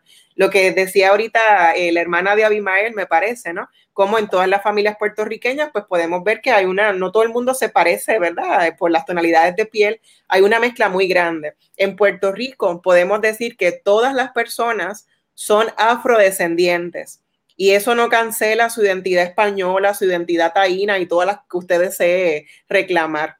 Somos afrodescendientes, pero no todo el mundo puede llamarse negro y si lo hace, debe reconocer que no tiene la misma experiencia que una persona visiblemente negra. Una persona visiblemente negra es una persona con el cabello ensortijado, con una tonalidad de piel oscura y con todas esas características fenotípicas con las que asociamos la negritud.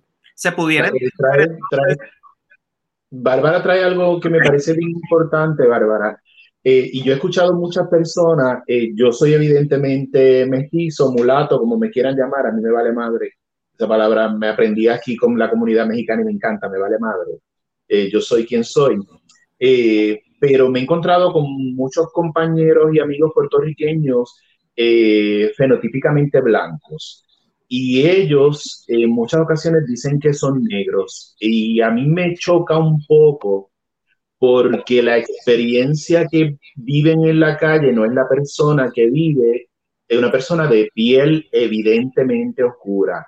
Sí. Eh, y a veces también tenemos que ser un poquito cuidadosos con eso porque nosotros podemos tener una eh, solidaridad y nosotros podemos eh, identificarnos eh, eh, racialmente o, la, o, las características que nosotros entendemos que corresponden a una raza, ¿verdad? Porque eso es otro, otro de los elementos. Sí. Pero nosotros tenemos que tener bien claro este concepto de white privilege o privilegio blanco, porque yo no puedo decir que yo soy negro porque yo no me enfrento a lo que se enfrenta una persona negra. Sí. Eh, y invito a muchas personas que conozco que frente a mí han dicho, no, es que yo soy negro y cuando yo lo miro, yo digo, pero no, y no quiero entrar en esa discusión, ¿verdad? Pero ellos no se enfrentan a todas esas cosas que se enfrentan. Yo tuve una pa pareja eh, afroamericano y yo supe vivir muchas cosas con él en Puerto Rico, cuando viví en Puerto Rico, que fueron las que me dieron a mí la bofetada de lo que vive una persona negra en nuestro país. Sí. Entre ellos, él tuvo que regresarse a Nueva York porque él es afroamericano porque en uno de los trabajos en Puerto Rico le dijeron que él tenía que cortarse sus trenzas, que es parte de su identidad, y le querían obligar a quitarse sus trenzas. De nuevo, eh, ese ejemplo es bien bueno, Abimael, porque por ejemplo, con esta cuestión de, del cabello, eh, si yo me trenzo el pelo, es posible que en un trabajo me digan, no, no, no es profesional. O sea, una persona con otra textura de cabello, el pelo ni siquiera es un tema de conversación para que la gente entienda cómo es el privilegio blanco, cómo opera, ¿verdad? Eh, no sé, usted ahora no se va a, pintar la piel ni se va a enrizar el pelo, ¿verdad? Para hacerse aliado de la lucha antirracista, ¿verdad? No se trata de eso, ¿verdad? Porque nadie, no, no son culpa, o sea, somos como somos y tenemos que celebrar la diversidad. Eh, por ejemplo, con este tema también del privilegio blanco, hay gente que he escuchado en estos días decir, yo también le temo a la policía y lo he repetido hasta el cansancio, yo le temo, no solo que me dé un boleto, yo le temo a que me mate yo temo que una policía me detenga y me, y me, asesinen. Si me quito el cinturón, si voy a buscar la licencia, piensen que voy a sacar un arma y me disparen y yo no tenga para contarlo, ¿verdad? Entonces, por eso es bien importante que la gente reconozca esa experiencia, lo que se llama el walking by, caminar siendo negro, eh, que se utiliza en Estados Unidos, ¿verdad? Este, o, caminar siendo una persona negra trans. Eh, lo vimos con el caso de Alexa, lo vemos con muchísimos casos en Estados Unidos también. Eh, ese talk, que es esa conversación que tienen que tener los padres y madres cuando tienen hijos negros, de cómo tienes que cuidarte. Si la policía te detiene, levanta las manos, eh, así, sigue instrucciones, obedece. Esa conversación no necesariamente la tienen las padres y madres no negros. ¿Verdad? Que también es importante, ¿verdad? Que gracias a Dios por, por decir eso, ¿verdad? Porque yo pienso que cada quien puede decir lo que quiera, pero a mí me parece que si usted va a decir que usted es una persona negra, que añada que usted reconoce que tiene un privilegio y que usted, por sus características fenotípicas, no luce igual que una persona visiblemente negra. Así que hay veces que decimos persona visiblemente negra y persona negra no evidente, porque como decía Edgardo, no tenemos la prueba de, de, DNA para saber qué por ciento de negritud tiene cada persona. Así que también hay personas en Puerto Rico que son claras de piel, pero puede ser que vengan de una madre blanca o padre blanco, madre o padre negro, ¿verdad? Entonces, tampoco es negarle su, su realidad de que es una mezcla, ¿verdad? Pero es cómo nos vemos que se construyen estas identidades raciales. Entonces, para el que te va a discriminar no anda haciendo pruebas de ADN. La persona que te discrimina no anda con un kit, con los swaps haciendo pruebas de ADN. Claro. Eso es interesante verlo. Entonces, para cerrar el tema del lugar, se podría decir que Lúgaro es una mestiza que pasa por blanca y por ende goza del privilegio blanco.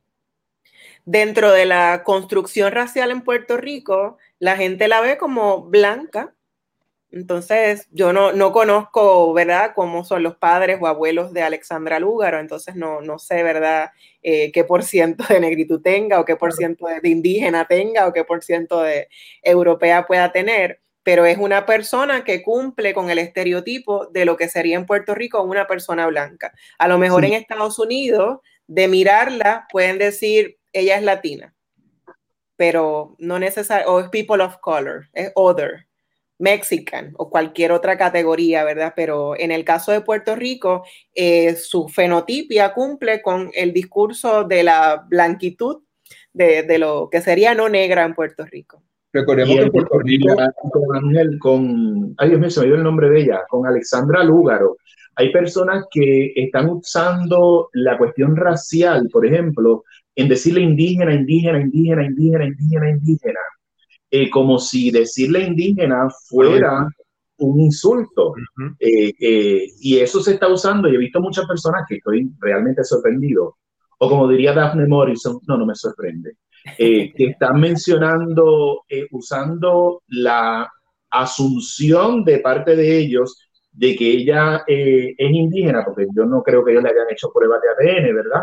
Para atacarla, en este caso en específico, y los pómulos altos los tienen montones de personas que no tienen que ver específicamente con ser indígena. Así que vemos como la, la defensa de la negritud, si así lo podemos llamar, se convierte en el ataque de una persona utilizando el concepto de indígena como arma de ataque. Y en el caso de Lugaro también pues hay un asunto de misoginia, no importa lo que diga Alexandra Lugaro, pues también va a ser objeto de, críticas, ¿verdad? Eh, pero dentro de esas críticas también hay mucha violencia, entonces también lo que estamos demostrando es la ignorancia que tenemos con respecto a este tema y, por qué es urgente hablar de, racismo, hablar de privilegio blanco en Puerto Rico. Importante el caso de Alexandra, eh, aparte, ¿verdad?, de, un caso de misoginia, eh, también ella admitió públicamente ser atea. Y desde que ella hace ese, ese comentario, no le han quitado el dedo de la cara. O sea, yo leí un comentario de una señora que dice, ¿cómo va a tener ah, amor en su corazón una persona que no cree en Dios? Entonces son muchos los factores que se están mezclando para atacar a la candidata a la gobernación, ¿no? Eh, que independientemente de que si estemos de acuerdo con lo que ella eh, promueve o no, eh, hay que verla, ¿no? Como, como el ser humano que es y hay que ver de dónde provienen esos ataques. Recordemos también que en Puerto Rico en el siglo XVI la, la población fue predominantemente negra. O sea que en Puerto Rico, por definición, no hay blanco. Por definición, si, si en la cuarterona de Alejandro Tapia, uh -huh. el tener un cuarto de sangre negra ya te hacía a ti negro, yo no sé en Puerto Rico qué es lo que somos, ¿verdad? Porque obviamente, por definición, todos somos negros. Por eso nos queda a jugar al juego de las apariencias. Y mientras más blanca sea nuestra careta, pues más alto nos vemos en el nivel social. Eh, me gustaría que en dos o tres oraciones, eh, tanto Edgardo como Bárbara, me pudieran aclarar el objetivo principal de las protestas de Black Lives Matter. Para las personas que todavía tienen confusión con, con lo que se está dando, ¿cómo se lo podemos traducir en dos o tres oraciones simples de entender? El movimiento Black Lives Matter sale, eh, me parece, 2014-2016, en otro de los asesinatos de, de, brutalidad policíaca en Estados Unidos en contra de una persona negra. No recuerdo, han sido tantos que la verdad, pues... Eric Garner. Eric Garner en el 2014, que también utilizó, también reclamó por ese deseo de I Can Breathe, ¿verdad? Uh -huh. eh, así que el movimiento Black Lives Matter lo que quiere es visibilizar que hay un patrón de criminalizar y de asesinar a cuerpos negros y, y, y, cuerpas negras en Estados Unidos. Es un movimiento para visibilizarlo, para visibilizar esa violencia policial, esa, esa violencia de supremacía blanca del Estado eh, y también para reclamar justicia. Entonces, eh, por eso es bien importante, ¿verdad? Cuando escuchamos por otro lado que todas las vidas importan o que las vidas de los latinos importan, por supuesto que todas las vidas importan, pero cuando haya una desproporción y que el Estado esté asesinando a personas visiblemente negras, por eso reclamamos que las vidas negras importan. Porque como decía Edgardo eh, an anteriormente, las vidas negras han sido vistas como cosas, como, como animales, eh, y es bien importante que la gente tenga ese reconocimiento. El decir que las vidas negras importan no cancela que otras vidas también sean importantes. Estamos reclamando que se visibilice que hay un problema, que esta es una pandemia que llevamos viviendo por mucho tiempo. Y ese grito de I can breathe que también repitió George Floyd minutos antes de ser asesinado por este policía, Derek Chauvin, también es un grito que llevamos gritando por mucho tiempo. Desde múltiples instancias nos sentimos que nos tienen la rodilla en el cuello, que no nos dejan respirar. Por eso es importante reclamar que las vidas negras importan. Importante, Bárbara, también que eh, la gente que eh, por desconocimiento, probablemente, no por, por maldad, sino por desconocimiento, han utilizado el contradiscurso, porque eso es lo que es el, el All Lives Matter, que entiendan que es importante que ellos reclamen el derecho a todas las razas y todas las etnias a, a tener una vida y a tener una vida digna. Pero eh, lo que hay que recalcar aquí es el momento que tú escoges para hacer eso, para hacer ese planteamiento.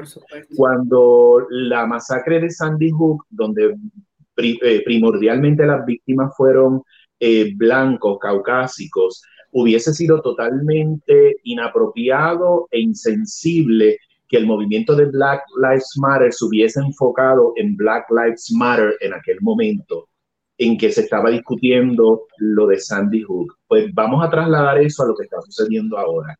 En este momento, yo como latino tengo que entender que yo no soy, no soy el protagonista siempre. Eh, y que en este momento hay una discusión sobre la brutalidad policíaca, eh, la violencia contra los afroamericanos, no solo la policía, ¿verdad? Porque tenemos el caso de Ahmed Aubrey hace eh, eh, recientemente también, donde dos personas blancas decidieron hacer un arresto civil. Y estamos viendo cómo se da específicamente en este momento, y es lo que se ha convertido en detonante, contra la comunidad afroamericana. Y eso hay que entenderlo. lo otro que traigamos en este momento es un contradiscurso que construye otras personas dentro de eso mismo que hablamos al principio, es un organigrama, es algo sistematizado, eh, que es lo que compone el racismo. Sí. Y, que esto ha sido algo histórico, ¿verdad? Que no, no estamos buscando protagonismo porque nunca lo hemos tenido. No importa si nos ponemos de rodillas como hacía el jugador de la NFL, está mal, porque qué falta de respeto en contra de la bandera y del himno de Estados Unidos. En Selma caminaron pacíficamente, también, ¿de dónde fue la violencia? De los manifestantes que acompañaban a Martin Luther King o de la policía que les estaba, o sea, que ha sido un plan concertado con las leyes del Jim Crow, de la segregación, el One Drop Rule, una sola gota de sangre negro te hace negro, o sea, que esto es un plan, ¿verdad?, histórico. Así que que hoy estemos eh, reclamando nuevamente Black Lives Matter da cuenta de que no se ha resuelto un asunto histórico en Estados Unidos y que también nos toca eh, en Puerto Rico. Edgardo, a darle la oportunidad a Edgardo de que me hablara nuevamente en dos o tres oraciones el objetivo de, de las protestas de Black Lives Matter. Bueno, básicamente, como dice Bárbara, el objetivo de este movimiento es dignificar ¿no? la vida de, de los afroamericanos, ¿no? de la población negra de los Estados Unidos, que históricamente ha sido oprimida, ha sido eh, segregada, marginada, eh, criminalizada, demonizada todos los adjetivos peyorativos que podamos pensar, ellos los han recibido. Y el caso de George Floyd viene a ser la gota que, que, derrama la copa, como les dije. Y aunque han tratado de desacreditar la figura de George uh, Floyd, a mí no me importa. A mí no me importa si George Floyd fue eh, enviado por Dios o si George Floyd era el peor criminal del mundo. A mí no me importa. A mí lo que me importa es que un ser humano, una vez más, un ser humano de color de piel negra ha sido eh, asesinado por el Estado, por estas fuerzas que se supone le brinden protección y el derecho a una vida digna. Eso no lo estamos viendo y el movimiento eh, Todas eh, las vidas negras valen surge, ¿verdad? Como oposición a este, a este atropello que ha vivido históricamente. Y menciono rápidamente el contradiscurso.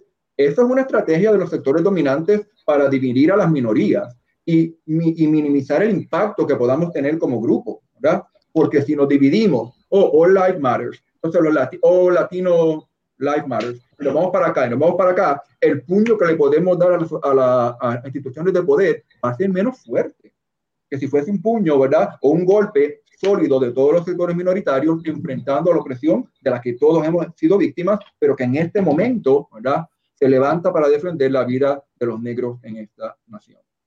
Y hay una cosa importante también eh, con este movimiento de Black Lives Matter. Eh, no solamente eh, hay gente que pierde la vida, sino hay que personas que se le destruyen sus carreras. Y trajo Bárbara a Colin Kaepernick, que lo mencionó, el futbolista. En un momento determinado, cuando Colin hizo su protesta en, en los Juegos, Colin enfrentó eh, una crítica devastadora, incluida su madre biológica, que es blanca, de hecho, que yo me encargué de escribirle a ella en su Twitter, porque no lo podía creer. Eh, su madre biológica, que es una mujer blanca, porque él es, eh, de madre blanca y padre afroamericano. En el caso de él, la NFL lo, lo condenó, lo condenó por él hacer un llamado de justicia hacia eh, los afroamericanos. El presidente de Estados Unidos, sabemos las palabras que utilizó en un discurso para referirse a él y a los otros futbolistas que lo estaban haciendo. Así que eh, eh, hay una persona que trata de defender la vida de los afroamericanos y eso tiene un costo. Eso tiene un costo al que hace esto. Y vemos el ejemplo. Lo que me parece bien curioso es como ahora vemos a tantas personas arrodillándose de la manera que lo hizo Colin Kaepernick. Eso está curioso. Yo tenía una pregunta y no sé, honestamente, y quiero que me eduquen en esto, no sé si es discriminación racial, no sé si es racismo. En los medios de comunicación se ha dado mucho y en comunidades se comunica que a veces en la comunidad negra cuando hay un negro que de alguna manera u otra está en una esfera social dominante blanca, se, se crea como una separación, como que se entiende que esta persona negra que está en un lugar de privilegio blanco es diferente a mí. Ese caso es que es discriminación racial, es racismo, ¿qué es? Bueno, pero ¿quién sería la que la propia comunidad le rechaza o? Sí, es cuando, por ejemplo, bueno, ahora me voy a acordar un poco de, de French Prince, eh, que se comunicaba el, el caso de Carton, que él quería pertenecer a un grupo de la cultura negra. Sí. Y la, ese mismo grupo decía, es que él no es como yo. Él es diferente. Él nació en Beverly Hills.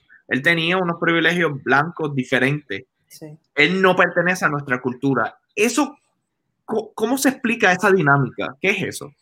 Bueno, eso es parte también del mismo esquema de racismo antinegritud, del mismo esquema de supremacía blanca, ¿verdad? Cuando hay personas negras, como hablaba, ¿no? Del de, el asunto del cabello, si tienes el acceso a educación, pero la realidad es que siempre te van a ver como lo que, lo que luces, ¿no? Es una persona negra que posiblemente pues tenga unos privilegios, que tenga un acceso económico, pero es, es un grupo minúsculo, ¿verdad? En comparación con toda la población visiblemente negra en Estados Unidos. También hay otro término que es el endorracismo, que sería que las propias personas negras ejercen un racismo en contra de la gente que es de su propia raza, ¿verdad? Pero también eso es, es, una forma eh, de, de, pensar cómo es que opera este esquema, ¿verdad? Porque nos están enseñando que ser visiblemente negro no es ser, no es importante, te asesino, te arresto, te, te encarcelo, ¿verdad? Así que es una quizás una estrategia que hay gente que utiliza, ¿verdad? A través de la educación, de la adquisición de productos eh, más costosos, ¿verdad? Pues mire lo que lleva, pues es un negro perfilado, como dicen en Puerto Rico, ¿verdad? O de salón. También eso eh, acepillado, ¿verdad? También son formas de, de decir, eres, eres, pero eres negro, como quiera, ¿no? Pero te quieres parecer blanco. Uh -huh, y eso uh -huh. pues nunca se va a lograr llegar a, a, a, ese nivel, ¿verdad? Porque no, pues no, tiene las características. Yo, yo, también creo que eso es parte de ese mismo, de ese mismo andamiaje, Por porque supuesto. le estoy dando unas características de vestimenta, de comportamiento, de profesiones, de whatever. Todo lo que le estoy añadiendo, eh, que la, se las estoy asignando partiendo de lo que se supone que yo entienda que él sea, partiendo de su raza. Y me trae eh, a, a, la, a, la, memoria un caso que se dio esta semana con el periodista Mario Vallejo de Univisión, el cual estaba haciendo eh, un reportaje en directo desde la calle y a él menciona a los puertorriqueños. Que, que como parte de, de, lo que él está diciendo y la gente ató que la, él estaba diciendo que los puertorriqueños estaban allí eh, vandalizando, como les quieran llamar en ese momento, ¿verdad? O manifestándose.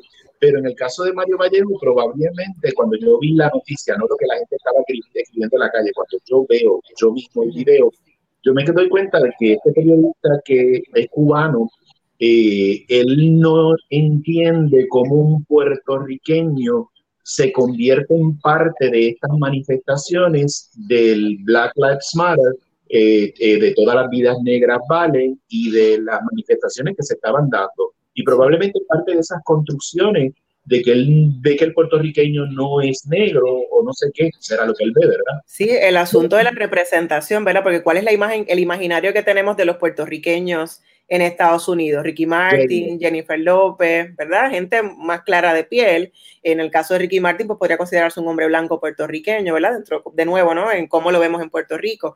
Eh, así que dentro de esa misma negación, ¿verdad? Que ocurre en toda América Latina, esto no es un problema exclusivo de Puerto Rico, eh, ocurre también en América Latina. Es bien interesante porque en el censo del 2010, el 95% de los puertorriqueños y puertorriqueñas que residen en Florida se marcaron blancos. Y en Estados Unidos en general, los latinos hay una tendencia a marcarse blanco, que es lo mismo que ocurre en nuestros países, ¿verdad? Así que eh, el no hablar de la existencia del racismo, eh, el asunto también del vínculo con la clase social, ¿verdad? Con esa intersección también de clases es importante. La mayoría de los cubanos que está en Miami es gente visiblemente blanca. La mayoría de los puertorriqueños que pueden tienen también el privilegio de salir, de estudiar fuera de Puerto Rico, es gente mestiza, gente blanca porque también hay un vínculo entre pobreza y negritud bien marcado y se nos hace más difícil, ¿verdad? Poder escalar y llegar a otras posiciones para poder incluso estudiar en Estados Unidos. Después del huracán María, ese perfil racial de los puertorriqueños posiblemente haya cambiado, particularmente en el estado de la Florida, donde pues vino otra gente, ¿verdad? Tratando de buscar nuevas formas de vida, eh, pero sabemos lo complicado y difícil que puede ser para un puertorriqueño eh, pobre vivir en, Estados Unidos, ¿verdad? Es mucho más complejo. Eh, así que yo creo que esa noción que tiene ese periodista cubano, primero que nada, pues parte de la ignorancia, porque no hay que ser exclusivamente negro para poder ser aliado también de la lucha antirracista, para poder entender que cualquier persona debería estar en la calle reclamando, ¿verdad? Que un alto a la violencia y, a la brutalidad policíaca. Entonces, cualquier persona tiene el derecho y debería estar ahí. Esto no es un asunto exclusivo de, de las personas visiblemente negras que tengan que salir a la calle para gritar, no puedo respirar, para pedir que se haga justicia con, todas estas muertes de personas visiblemente negras en Estados Unidos. A mí me gustaría hacer una pregunta y luego abrir espacio a, a la comunidad que han hecho otros comentarios también y ya con esto podemos ir cerrando. En mi caso, yo trabajo en el área digital. A mí me gustaría saber cómo podemos utilizar las redes sociales para combatir el racismo. No sé si Edgardo quieras empezar tú ahora. Bueno, eh, pues, pues, realmente yo creo que todo esfuerzo ¿no? es, positivo eh, en esta lucha contra, contra el racismo y las redes sociales tienen un alcance inimaginable. ¿verdad? Y los comunicadores tienen una gran responsabilidad sobre sus hombros, no únicamente los educadores, ¿no? nosotros desde el salón de clase podemos impactar ¿no? a X determinado eh, población, ¿no? un cierto número de personas pero dentro de las redes sociales su alcance es mucho más fuerte. Eh, y yo creo que todo comunicador debe eh, buscar la manera de luchar el racismo a través del lenguaje, a través del contenido de sus programas, eh, invitando a personas visiblemente negras, dándole una exposición mayor, ¿no? Y, permitiendo que, que, los que están creciendo, que estas nuevas generaciones, tengan modelos modelos a seguir, ¿verdad? Eh, y lo digo aquí no porque esté ella presente, porque sabe, Bárbara sabe que aparte de que le tengo un gran cariño, le tengo una gran admiración. ¿Por qué? Porque veo, ¿verdad?, cómo ella hace uso de estas plataformas sociales, cómo ella se lanza a la calle y cómo está demostrando que no únicamente como eh, negra por su color de piel, sino también como mujer, lo que la hace doblemente marginada, ¿verdad? Está demostrándole al mundo a través de sus plataformas sociales que la mujer negra existe, que la mujer negra es una mujer capaz, es una mujer inteligente y que está aquí, que ha estado aquí, está invisibilizado, pero que ha estado aquí, que está y que estará y que ya se resiste a mantenerse en una posición de su paternidad y que va a reclamar el derecho que como ser humano se le ha, se le ha robado. Y los comunicadores pueden transmitir muy bien y con mucho impacto ese mensaje. Yo creo, Jorge, que los contenidos que se producen, los contenidos que se promueven, que sean contenidos con inclusión, ¿verdad? Que a veces miramos que las imágenes que se utilizan, lo más cercano que tenemos, pues la imagen del estereotipo de la persona blanca, clara de piel. Pues empecemos a buscar otras imágenes, vamos a incluir, ¿verdad? En, los contenidos mediáticos otra, otra, otras personas. Este, recientemente compartí una... Em, un, un, documento eh, en Facebook donde tenía una, como una base de datos con, eh, con, no son caricaturas, pero son con imágenes de personas negras para incluir en los PowerPoint, para incluir, entonces sería, es bueno, ¿verdad? Que, que los comunicadores eh, y que las personas que crean contenidos que incluyan, ¿verdad? Que, que sea diverso, que si hoy te pongo a una persona como un médico, abogado, ingeniero, blanco, pues que también pues vamos a ponerlo mañana una persona negra y verdad este o una mujer verdad entonces eh, yo creo que en la creación de contenido es una responsabilidad verdad que también tienen eh, las personas que trabajan en las plataformas digitales para también visibilizar de forma humanizada no degradante a las personas negras. Genial, genial. Déjame entonces, voy a darle oportunidad a la gente a que se muestre en los comentarios Ani Centeno, mi gente, quiero hacer una petición. Cuando me hacen un mensaje o un comentario que es bastante, digamos, eh, grande, o sea, largo, el sistema que yo tengo que se llama StreamYard me va a cortar lo que usted está escribiendo. Entonces, tratemos en la medida posible de, de acortar el mensaje, porque si no, no puedo ver qué es lo que, la pregunta como tal, o cómo se elabora el comentario. Voy a leer hasta donde me dice, pero bueno, en la próxima ocasión, pues, por favor. Y perdonen que sé que le estoy tapando la cabeza a ustedes todos. no, estoy leyendo el comentario también. La plataforma. Dice Ani Centeno. Mi papá era un puertorriqueño negro que descansa en paz y mi mamá es taiwanesa. Mi pareja y yo tenemos una hija. Ella tiene dos muñecos negros. Una compañera de trabajo me dijo una vez que ella, que a ella le regalaron cuando pequeña una muñeca negra y salió llorando. Ella me dice, ¿tú crees que ella vaya a querer la muñeca negra? Le dije que no veo por qué no. El mundo está hecho de diversas razas y colores le estamos enseñando que a todos hay que amarlos por ellos, no por ellos, no por su color, ni por su estatus en la tres puntitos. Así que... Sobre ese tema de las muñecas, quería añadir que, por ejemplo, en el colectivo y al que pertenezco, tenemos algunas imágenes de que las muñecas negras cuestan más baratas que las muñecas blancas y las ponen en, rebaja porque mm, las personas no las compran, ¿no? Eh, y se ha visto muchos ejercicios en diferentes países de Latinoamérica y también en Estados Unidos que utilizan a un, grupo focal de niños y niñas eh, y le ponen una muñeca blanca, una muñeca negra y normalmente los niños dicen la muñeca blanca es la bonita, es la buena, la muñeca negra es la fea, es la mala. Entonces, de nuevo, ¿no? El asunto de la representación. Eh, así que con el, uso de la, en, Puerto Rico, eh, Teresa Meléndez es una artesana que hace muñecas de, tela, eh, muñecas negras en tela, y además de hacer la muñeca, la acompaña con un libro a mano artesanal que visibiliza la figura de Adolfina Villanueva, de Pura Belpré, o de cual, otras de las mujeres ¿verdad? negras eh, puertorriqueñas que han sido invisibilizadas a pesar de que han hecho una labor encomiable desde distintos escenarios. Anthony Rodríguez nos comenta, pregunta para Abimael y la, y la doctora Abadía Resach. ¿Ustedes saben o recuerdan si el sistema de educación y o el gobierno en Puerto Rico tiene o tuvo algún problema, algún programa donde la donde se promueva la inclusión. Me refiero a antes de este movimiento actual. Bueno, antes de este movimiento actual se creó un libro que lo, eh, la, creadora es la doctora eh, Lidia Milagro González. Y es interesante porque se llama La huella del hombre negro y la mujer negra en Puerto Rico. Y ese es un curso, el libro está creado para un curso de historia de Puerto Rico. Es, eh, no es obligatorio, es electivo. En un momento, compañeras de colectivo también encontraron en un zafacón eh, en Puerto Rico varios ejemplares de ese libro.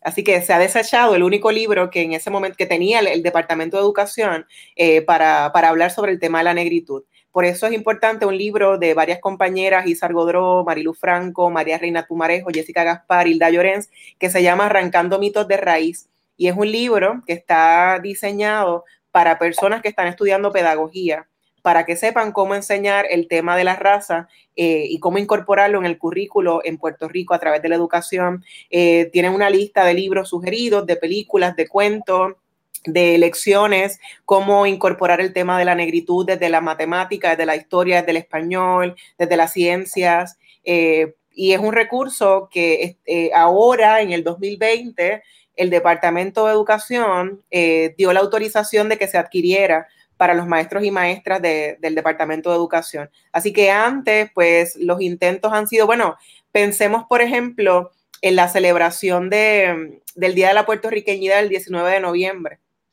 ¿Cuál es la representación que se tiene en las escuelas de Puerto Rico, particularmente las públicas, de la negritud? Se, ¿verdad? Se reduce a que cámbiate el pañuelo de jíbara y póntelo para que ahora parezcas una bailadora de bomba a la música nada más se reduce, ¿verdad? Lo folclórico. Y muchas veces esa unidad de raza que se da en tercer grado, en octavo y en once, eh, muchas veces si es en noviembre, pasó acción de gracia, ya llegó diciembre, se acabaron las clases, no me dio tiempo a atender esa unidad. Así que eh, tampoco hay un plan ni, ni una política pública para exigir que se incluya eh, eh, el tema de la negritud en la educación en Puerto Rico. Ha habido unos intentos y por supuesto que hay muchos maestros y maestras que sí tienen un interés genuino, incorporan este tema en sus lecciones, pero no es un plan concertado del currículo, ¿verdad? del sistema del Departamento de Educación per se. Ok, entonces tengo aquí otro comentario. Black Lives Matter. Hashtag tú sabes. ok. Tengo aquí, ayer estaba viendo con mi esposa la película Best of Enemies y le comentaba cómo el gobierno impuso la integración racial, que obviamente es lo correcto, pero como en contraste al gobierno nunca realmente le importó educar acerca de acerca la importancia de la integración y atacar el problema desde la raíz.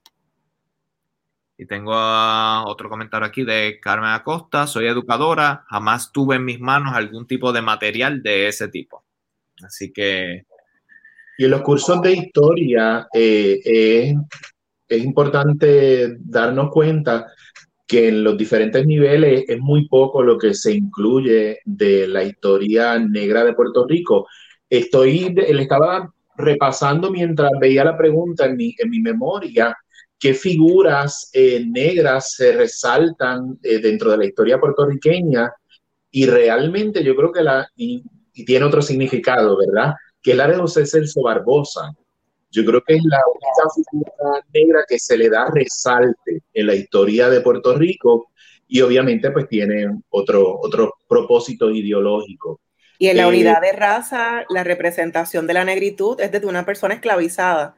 No sé si ustedes recuerdan ver a una persona arrodillada en cadena. Esa es la imagen que tenemos de la negritud en, los libros de historia en Puerto Rico. Correcto. Hay, hay, que tomar en consideración muchos factores. Yo recuerdo, yo fui educador durante muchos años de teatro y de, y de comunicaciones de producción. Y en un momento yo hice una actividad en la cual toqué las religiones africanas de Puerto Rico eh, y desde el Caribe, vamos a decir del Caribe, ¿verdad? Eh, y fue sumamente eh, controversial porque hasta el sector religioso, o dándose cuenta o, dándose cuenta, o, o, sin darse cuenta o dándose cuenta, eso es uno de los factores que rechaza también de la negritud, el que hay en el Caribe, sobre todo, aunque no lo tengamos tan presente en Puerto Rico, hay religiones eh, que no son la cristiana que eh, practican algunas personas que son de la, de la raza negra y eso también eh, se utiliza como un factor para el rechazo a la negritud. Recuerdo que yo tuve que sentarme con un padre a explicarle por qué yo tenía ese número que iba a presentar porque era importante desde el punto de vista histórico y por lo que yo entendía que su hijo negro puertorriqueño debía ser parte de esa eh, presentación que nosotros estábamos haciendo. Y esa conversación la tuve yo con un padre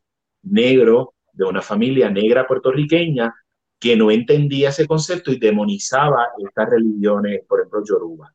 Sí. Eh, quería darle las gracias a ustedes dos porque han sido muy generosos con su tiempo. Y hemos tenido una, una conversación que además de necesaria, o sea, pudimos llegar a, en profundidad en varios temas, que eso es una de las cosas que usualmente no se da mucho en los medios de comunicación. Se toca el tema, pero no nos da la oportunidad de profundizar. Así que les quiero dar las gracias a ustedes dos por darnos la oportunidad de hablar sobre este tema a profundidad. Eh, me gustaría darle la plataforma a ustedes y para que tengan sus últimas, o sea, para cerrar con unas palabras, un mensaje, un llamado que quieran hacer a la comunidad que nos está viendo y que nos vaya a ver en el futuro.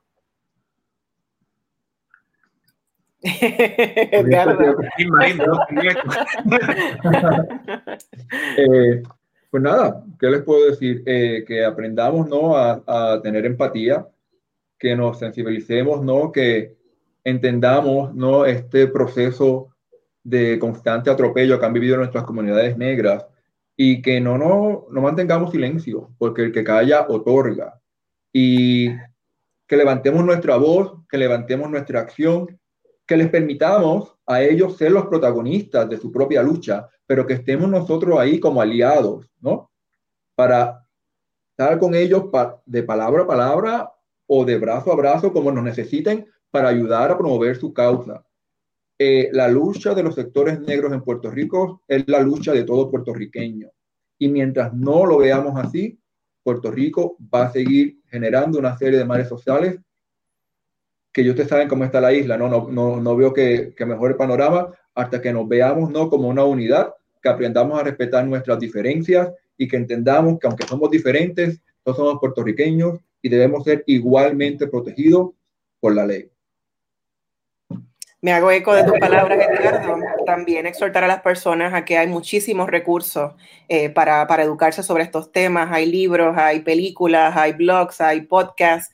Eh, así que no hay excusas para no aprender sobre estos temas y sobre todo que no invaliden las experiencias de las personas visiblemente negras, que cuando las personas visiblemente negras cuenten sus experiencias de violencia y hostigamiento racial, que podamos escucharles, que no les interrumpamos que le validemos lo que nos están diciendo eh, y que es bien importante, ¿verdad? Que, esta lucha lamentablemente no va a terminar. Eh, pronto, ¿verdad? E, esa sería mi, utopía, eh, pero que es importante que reconozcamos que es un asunto que, que afecta a muchas personas, aunque no querramos reconocerlo, ¿verdad? Así que si usted va a ser una persona que va a ser aliada, ¿verdad? Que sea, no es solamente denunciar el racismo, ¿verdad? También hay que ser antirracista quitarnos los lentes, ¿verdad?, que tenemos y, ponernos esos lentes antirracistas, de ver cuáles son las representaciones, de denunciarlo. Cuando usted esté en un lugar, mire a su alrededor y vea, hay personas negras aquí o dónde están las personas negras. En los programas de televisión, Usted puede hacer la denuncia eh, en la manera en que se cubren, a veces los titulares, por ejemplo, estuvimos, eh, el colectivo ILE también denunció un reportaje que salió en un periódico en Puerto Rico eh, para hablar de la violencia de género y la imagen que utilizaron fue de un hombre y una mujer negra. y lo hemos visto constantemente, ¿verdad? Que para hablar de de lo malo, de lo degradante, cuál es la imagen que, que viene, ¿verdad? Y cómo rompemos con eso, ¿verdad? Así que debe ser un proyecto de país, la lucha antirracista, la lucha anti, eh, a favor de la negritud en Puerto Rico. Así que no hay excusas para no educarse. Todo esto, eh, durante la cuarentena, eh, la cantidad de cosas que se han producido es, es innumerables, así que aprovechela las películas, si usted le gusta ver películas, vea Selma, vea Just Mercy, vea 13, vea When They See Us, vea The Hate You Give, si tiene jóvenes en su casa, ve esa película con sus adolescentes, desde el punto de vista de un adolescente, cómo lucha en contra del racismo antinegritud en Estados Unidos. Entonces, eh, mi llamado es a que nos escuchen, que no nos invaliden, que no nos sigan invisibilizando, que no nos digan changuitos y acomplejados y que aunque no tengan la experiencia, ¿verdad? Que puedan entender que el racismo nos está matando y está matando a mucha gente y está matando no solamente a, afroestadounidenses, también hay muchos puertorriqueños negros que vienen a Estados Unidos, ¿verdad? Que también pueden ser víctimas de esta brutalidad policíaca concertada en contra de las personas visiblemente negras. Y que pasa también en Puerto Rico, de hecho. Bueno, con eso, entonces quiero nuevamente darle las gracias por su tiempo y por tener esta conversación con, con ustedes. Eh, y bueno, eh, ojalá se den muchas conversaciones más. Gracias. Y a ustedes que hacen este programa todos los domingos y hablan con políticos y políticas, pregúntenles cuáles son sus políticas públicas y sus plataformas para atender el tema del racismo en Puerto Rico que eso debe estar en todas sus plataformas y en todos sus planes de trabajo. Claro, sí, lo vamos, a tomar, lo vamos a tomar como asignación, Bárbara. Recordarle también al público que en noviembre eh, nosotros tenemos el poder de tomar muchas decisiones, hay que analizar todo eso, ya que Bárbara trae el tema de los políticos, qué políticos incluyen dentro de sus plataformas y dentro de, su, de su plan de gobierno la inclusión, la inclusión y dentro de esto, qué planes tienen para las comunidades marginadas eh, y para las personas en los Estados Unidos afroamericanos y en Puerto Rico para las personas negras de Puerto Rico. Eso es bien importante que nosotros lo tomemos en consideración porque tenemos ese derecho eh, y ya estamos cerca, en noviembre, y hemos estado viendo cómo han asumido a través de estos cuatro años, tanto en Puerto Rico como en los Estados Unidos, han asumido posturas que van en contra de grupos minoritarios raciales, étnicos y de, muchísimas maneras. Así que eh, nosotros tenemos el poder del voto, no olvidemos eso y ver por quién votamos, saber por quién estamos votando, qué posturas asumen hacia todos estos temas que estamos discutiendo que son tan importantes.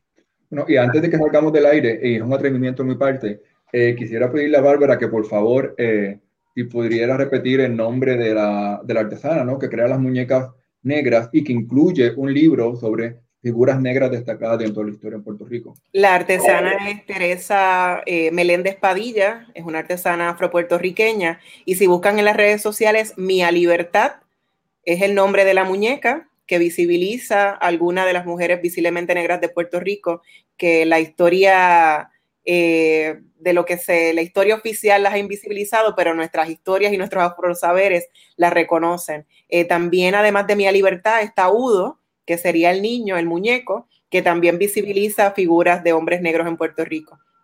Así que mi libertad. Ah, perdón, ¿dónde te podemos seguir a ti en las redes sociales para pues ver los contenidos que estás desarrollando y todo este tipo de cosas? Yo comparto todas estas informaciones públicamente en mi Facebook, Bárbara Idaliz, Abadía Research, así que me pueden buscar por ahí. También en, en, Instagram comparto algunas cosas, en Twitter también. Yo pertenezco al colectivo ILE, también pueden buscar información de colectivo ILE en Puerto Rico. Es un colectivo de educación antirracista y decolonial. También producimos como parte del colectivo ILE un programa radial que se llama Negras, que va al aire todos los viernes a las 3 de la tarde a través de Cadena Radio Universidad de Puerto Rico, que es un programa para visibilizar a las mujeres negras puertorriqueñas y afrodescendientes y para que la gente reconozca, ¿verdad?, que las mujeres negras hemos estado siempre eh, y que tenemos múltiples conocimientos y saberes en todas las instancias. Así que ahí hablamos de la racialización en Puerto Rico desde la política, la sexualidad, la educación, la literatura, la política, etcétera. Así que eh, también es otra forma de, buscarnos y el trabajo eh, que hago y pues escribo para todas. Eh, tuve por tres años y medio una columna, un buscapié en el Nuevo Día, así que todavía por ahí, si buscan en academia.edu, ahí están todos los contenidos que he producido. Genial, genial. Así que mi gente ya saben, los pueden conseguir en las redes sociales. Yo voy a poner la información en las descripciones, así que para que, estén ahí, ¿ok? Bueno, muchas gracias a ambos. Gracias a ustedes. Saludos, Edgardo. Gracias un tema muy necesario el que tocamos hoy. Eh, algo que me sorprendió, Avi, es que está el tema del racismo, pero hay tantas ramas, tantas, tantas, digamos, o sea, se tiene mucho, mucha tela de qué corta, Es que es un andamiaje, como estuvimos hablando con Bárbara, es un andamiaje que si nosotros no lo podemos identificar, eh, se nos hace difícil entenderlo. Cuando se empieza a hablar desde el punto de vista histórico y cuando ese andamiaje lo empezamos a ver por piezas y cómo una pieza conecta con la otra, es que existe la posibilidad de que la gente pueda ir entendiendo todos estos procesos. Eh, aquí mismo estoy viendo más comentarios de las redes sociales de personas contándonos experiencia.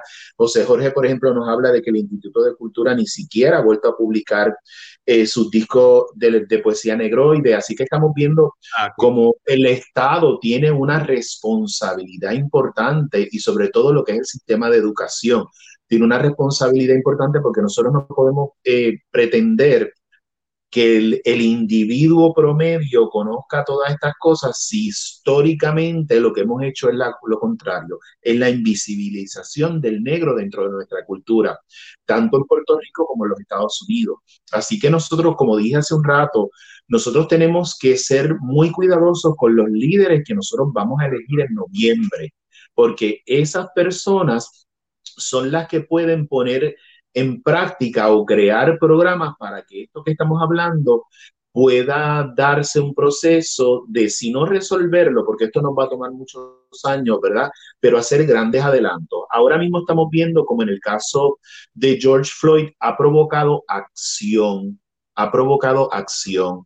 Hemos visto como eh, todas las acciones que se han tomado son las que han obligado al Estado hacer las acusaciones de los cuatro eh, oficiales de la policía, de los tres que no habían sido acusados, de mover una acusación de eh, asesinato en tercer grado o involuntario en segundo grado, como ha provocado toda esta acción que se ha dado, que el estado de que Minnesota decida que se abra una investigación de los casos que han existido de este momento hacia atrás a 10 años en la ciudad de Minneapolis Así que es importante la acción y que la acción se dé desde diferentes plataformas. Hay personas que lo pueden hacer desde las redes sociales, hay personas que pueden hacerlo yendo a marcha, hay personas que pueden hacerlo llamando a los congresistas, llamando a los políticos, hay personas que pueden hacerlo escribiendo cartas, firmando cartas de change.org. Hay muchas maneras en las que nosotros podemos ser parte del cambio. Cada uno entiende y conoce su realidad y sabe cómo es la manera que él lo puede hacer. Así que yo creo que en lugar de nosotros estar pendientes de cómo lo hace el otro, nosotros estemos pendientes de cómo lo hago yo, cómo yo estoy luchando activamente, porque hay muchas personas que me han dicho a mí no, porque yo estoy criando a mis hijos de bien. Eso te corresponde de todas maneras. Eso es tu obligación. Eso no es tu aportación a la sociedad, esa es tu obligación, sino cómo yo aporto a causas como esta. Así que no miremos qué está haciendo el otro, sino qué estoy haciendo yo. Y tú conoces tu realidad, así que desde tu realidad tú decides cómo tú lo puedes hacer y cómo tú lo quieres hacer estuvimos hablando, ahora mismo comenta sobre los políticos y, los invitados que vamos a tener. Sería una buena oportunidad para mencionar algunos de los invitados que estamos teniendo. Eh, mañana tenemos a la cooperativa de hidroeléctrica de, la montaña. Correcto. Eso va a ser mañana domingo. Mañana es una conversación bien interesante porque es, es, es un grupo básicamente de mujeres que se han unido en la creación de una cooperativa en lo que se llama autogestión. Y yo siempre he dicho que la autogestión es la gran herramienta que puede tener el puertorriqueño para echar a Puerto Rico hacia adelante. Así que mañana es bien importante que estén con nosotros para que sean parte de esta conversación. Y la próxima semana ya... La próxima semana tenemos a Rafael Bernabe. Eh, del Partido de Movimiento de Victoria Ciudadana. Y quiero recalcar que eh, aquí se le ha hecho invitación a la mayor parte. Lo hemos repetido. se le ha hecho invitación a todos los partidos del país. Comenzamos haciendo esto, dando espacio a los partidos que tienen menos eh, acceso a los medios de comunicación masiva oficiales, pero ya se abrió a todos los partidos políticos y a todas aquellas personas que tengan eh, aspiraciones o estén eh, corriendo por un puesto electivo. He hecho acercamientos a PNP, a populares, a independentistas, Movimiento Victoria Ciudadana, a candidatos independientes. Eh, en las manos de ellos es que está aprovechar esta plataforma que nosotros le estamos dando. así que vuelvo y repito, están invitados. No voy a tirarlos al medio en este momento, pero como he recibido comentarios de muchas personas preguntándome por qué no han llevado a fulano, por qué no han llevado a fulana, eh, pues es importante aclarar que probablemente si fulano o fulana no ha estado aquí, es porque fulano o fulana todavía no ha respondido a nuestra invitación. Nuestra invitación. Eh, vamos a tener también, eh, estamos haciendo, ya, ya, ya estamos coordinando también a tener a Eliezer Molina, eh, candidato a la gobernación independiente. También eh, estamos coordinando una fecha. el grupo de trabajo de Eliezer Molina se comunicó con nosotros.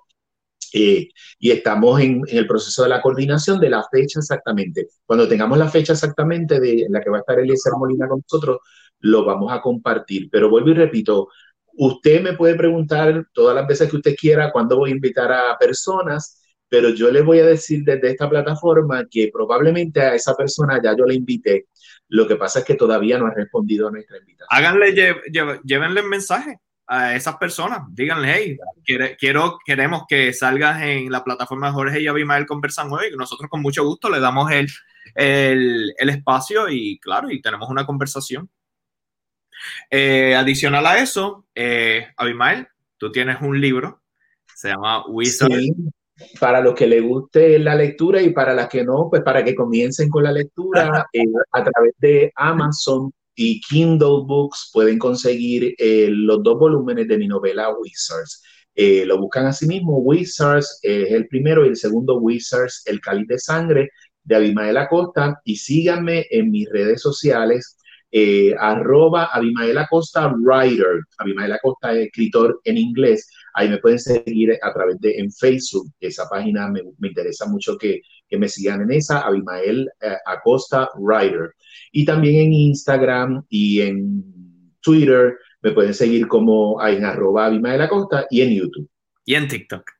Y en TikTok, Abimael Acosta a ti. eh, eh, Ahí estamos comenzando. No, está bien, pero está bien. En mi caso, yo voy a poner un enlace, ya sea, depende si lo estás viendo en el newsfeed, si lo estás viendo en tu teléfono, si estás viendo en pantalla grande, la descripción te va a aparecer, eh, a este lado, a este lado o abajo, te va a salir la descripción de este video y ahí voy a poner el enlace donde aparecen todas mis plataformas. Ahí aparece mi, mi, mi website, mis redes sociales, si necesitan ayuda en el tema digital, vuelvo y recalco, estoy ofreciendo 30 minutos gratis donde estamos básicamente entendiendo cuál es la necesidad que usted tiene y obviamente después se le hace una propuesta personalizada basado en, esa, en esas soluciones que ustedes necesitan. Así que en ese enlace están todas mis plataformas. Así que nada más vayan ahí y con mucho gusto ahí pueden descubrir todo lo que estoy haciendo en el área digital. Eh, no me queda nada más que sí, nos queda todavía. Aquellas, aquellas personas que quieran ser auspiciadores de Jorge Ay, y y que quieran ser parte de este programa, comuníquense con nosotros a Jorge y Abimael conversan hoy arroba gmail.com. Ahí pueden hacerlo y ser parte de los auspiciadores y patrocinadores de este programa. Claro que sí, claro que sí. Así que, bueno, Abimael, entonces, nos vemos mañana. Nos vemos mañana. Y la gente sabe que mañana tienen una cita con nosotros a la una de la tarde de Los Ángeles y a las cuatro de la tarde de Puerto Rico. compartan este video en sus redes sociales. Compartan. Muchas gracias a la comunidad que estuvo participando durante esta transmisión y los esperamos mañana para que sean parte de la otra transmisión. Hasta luego. Hasta luego.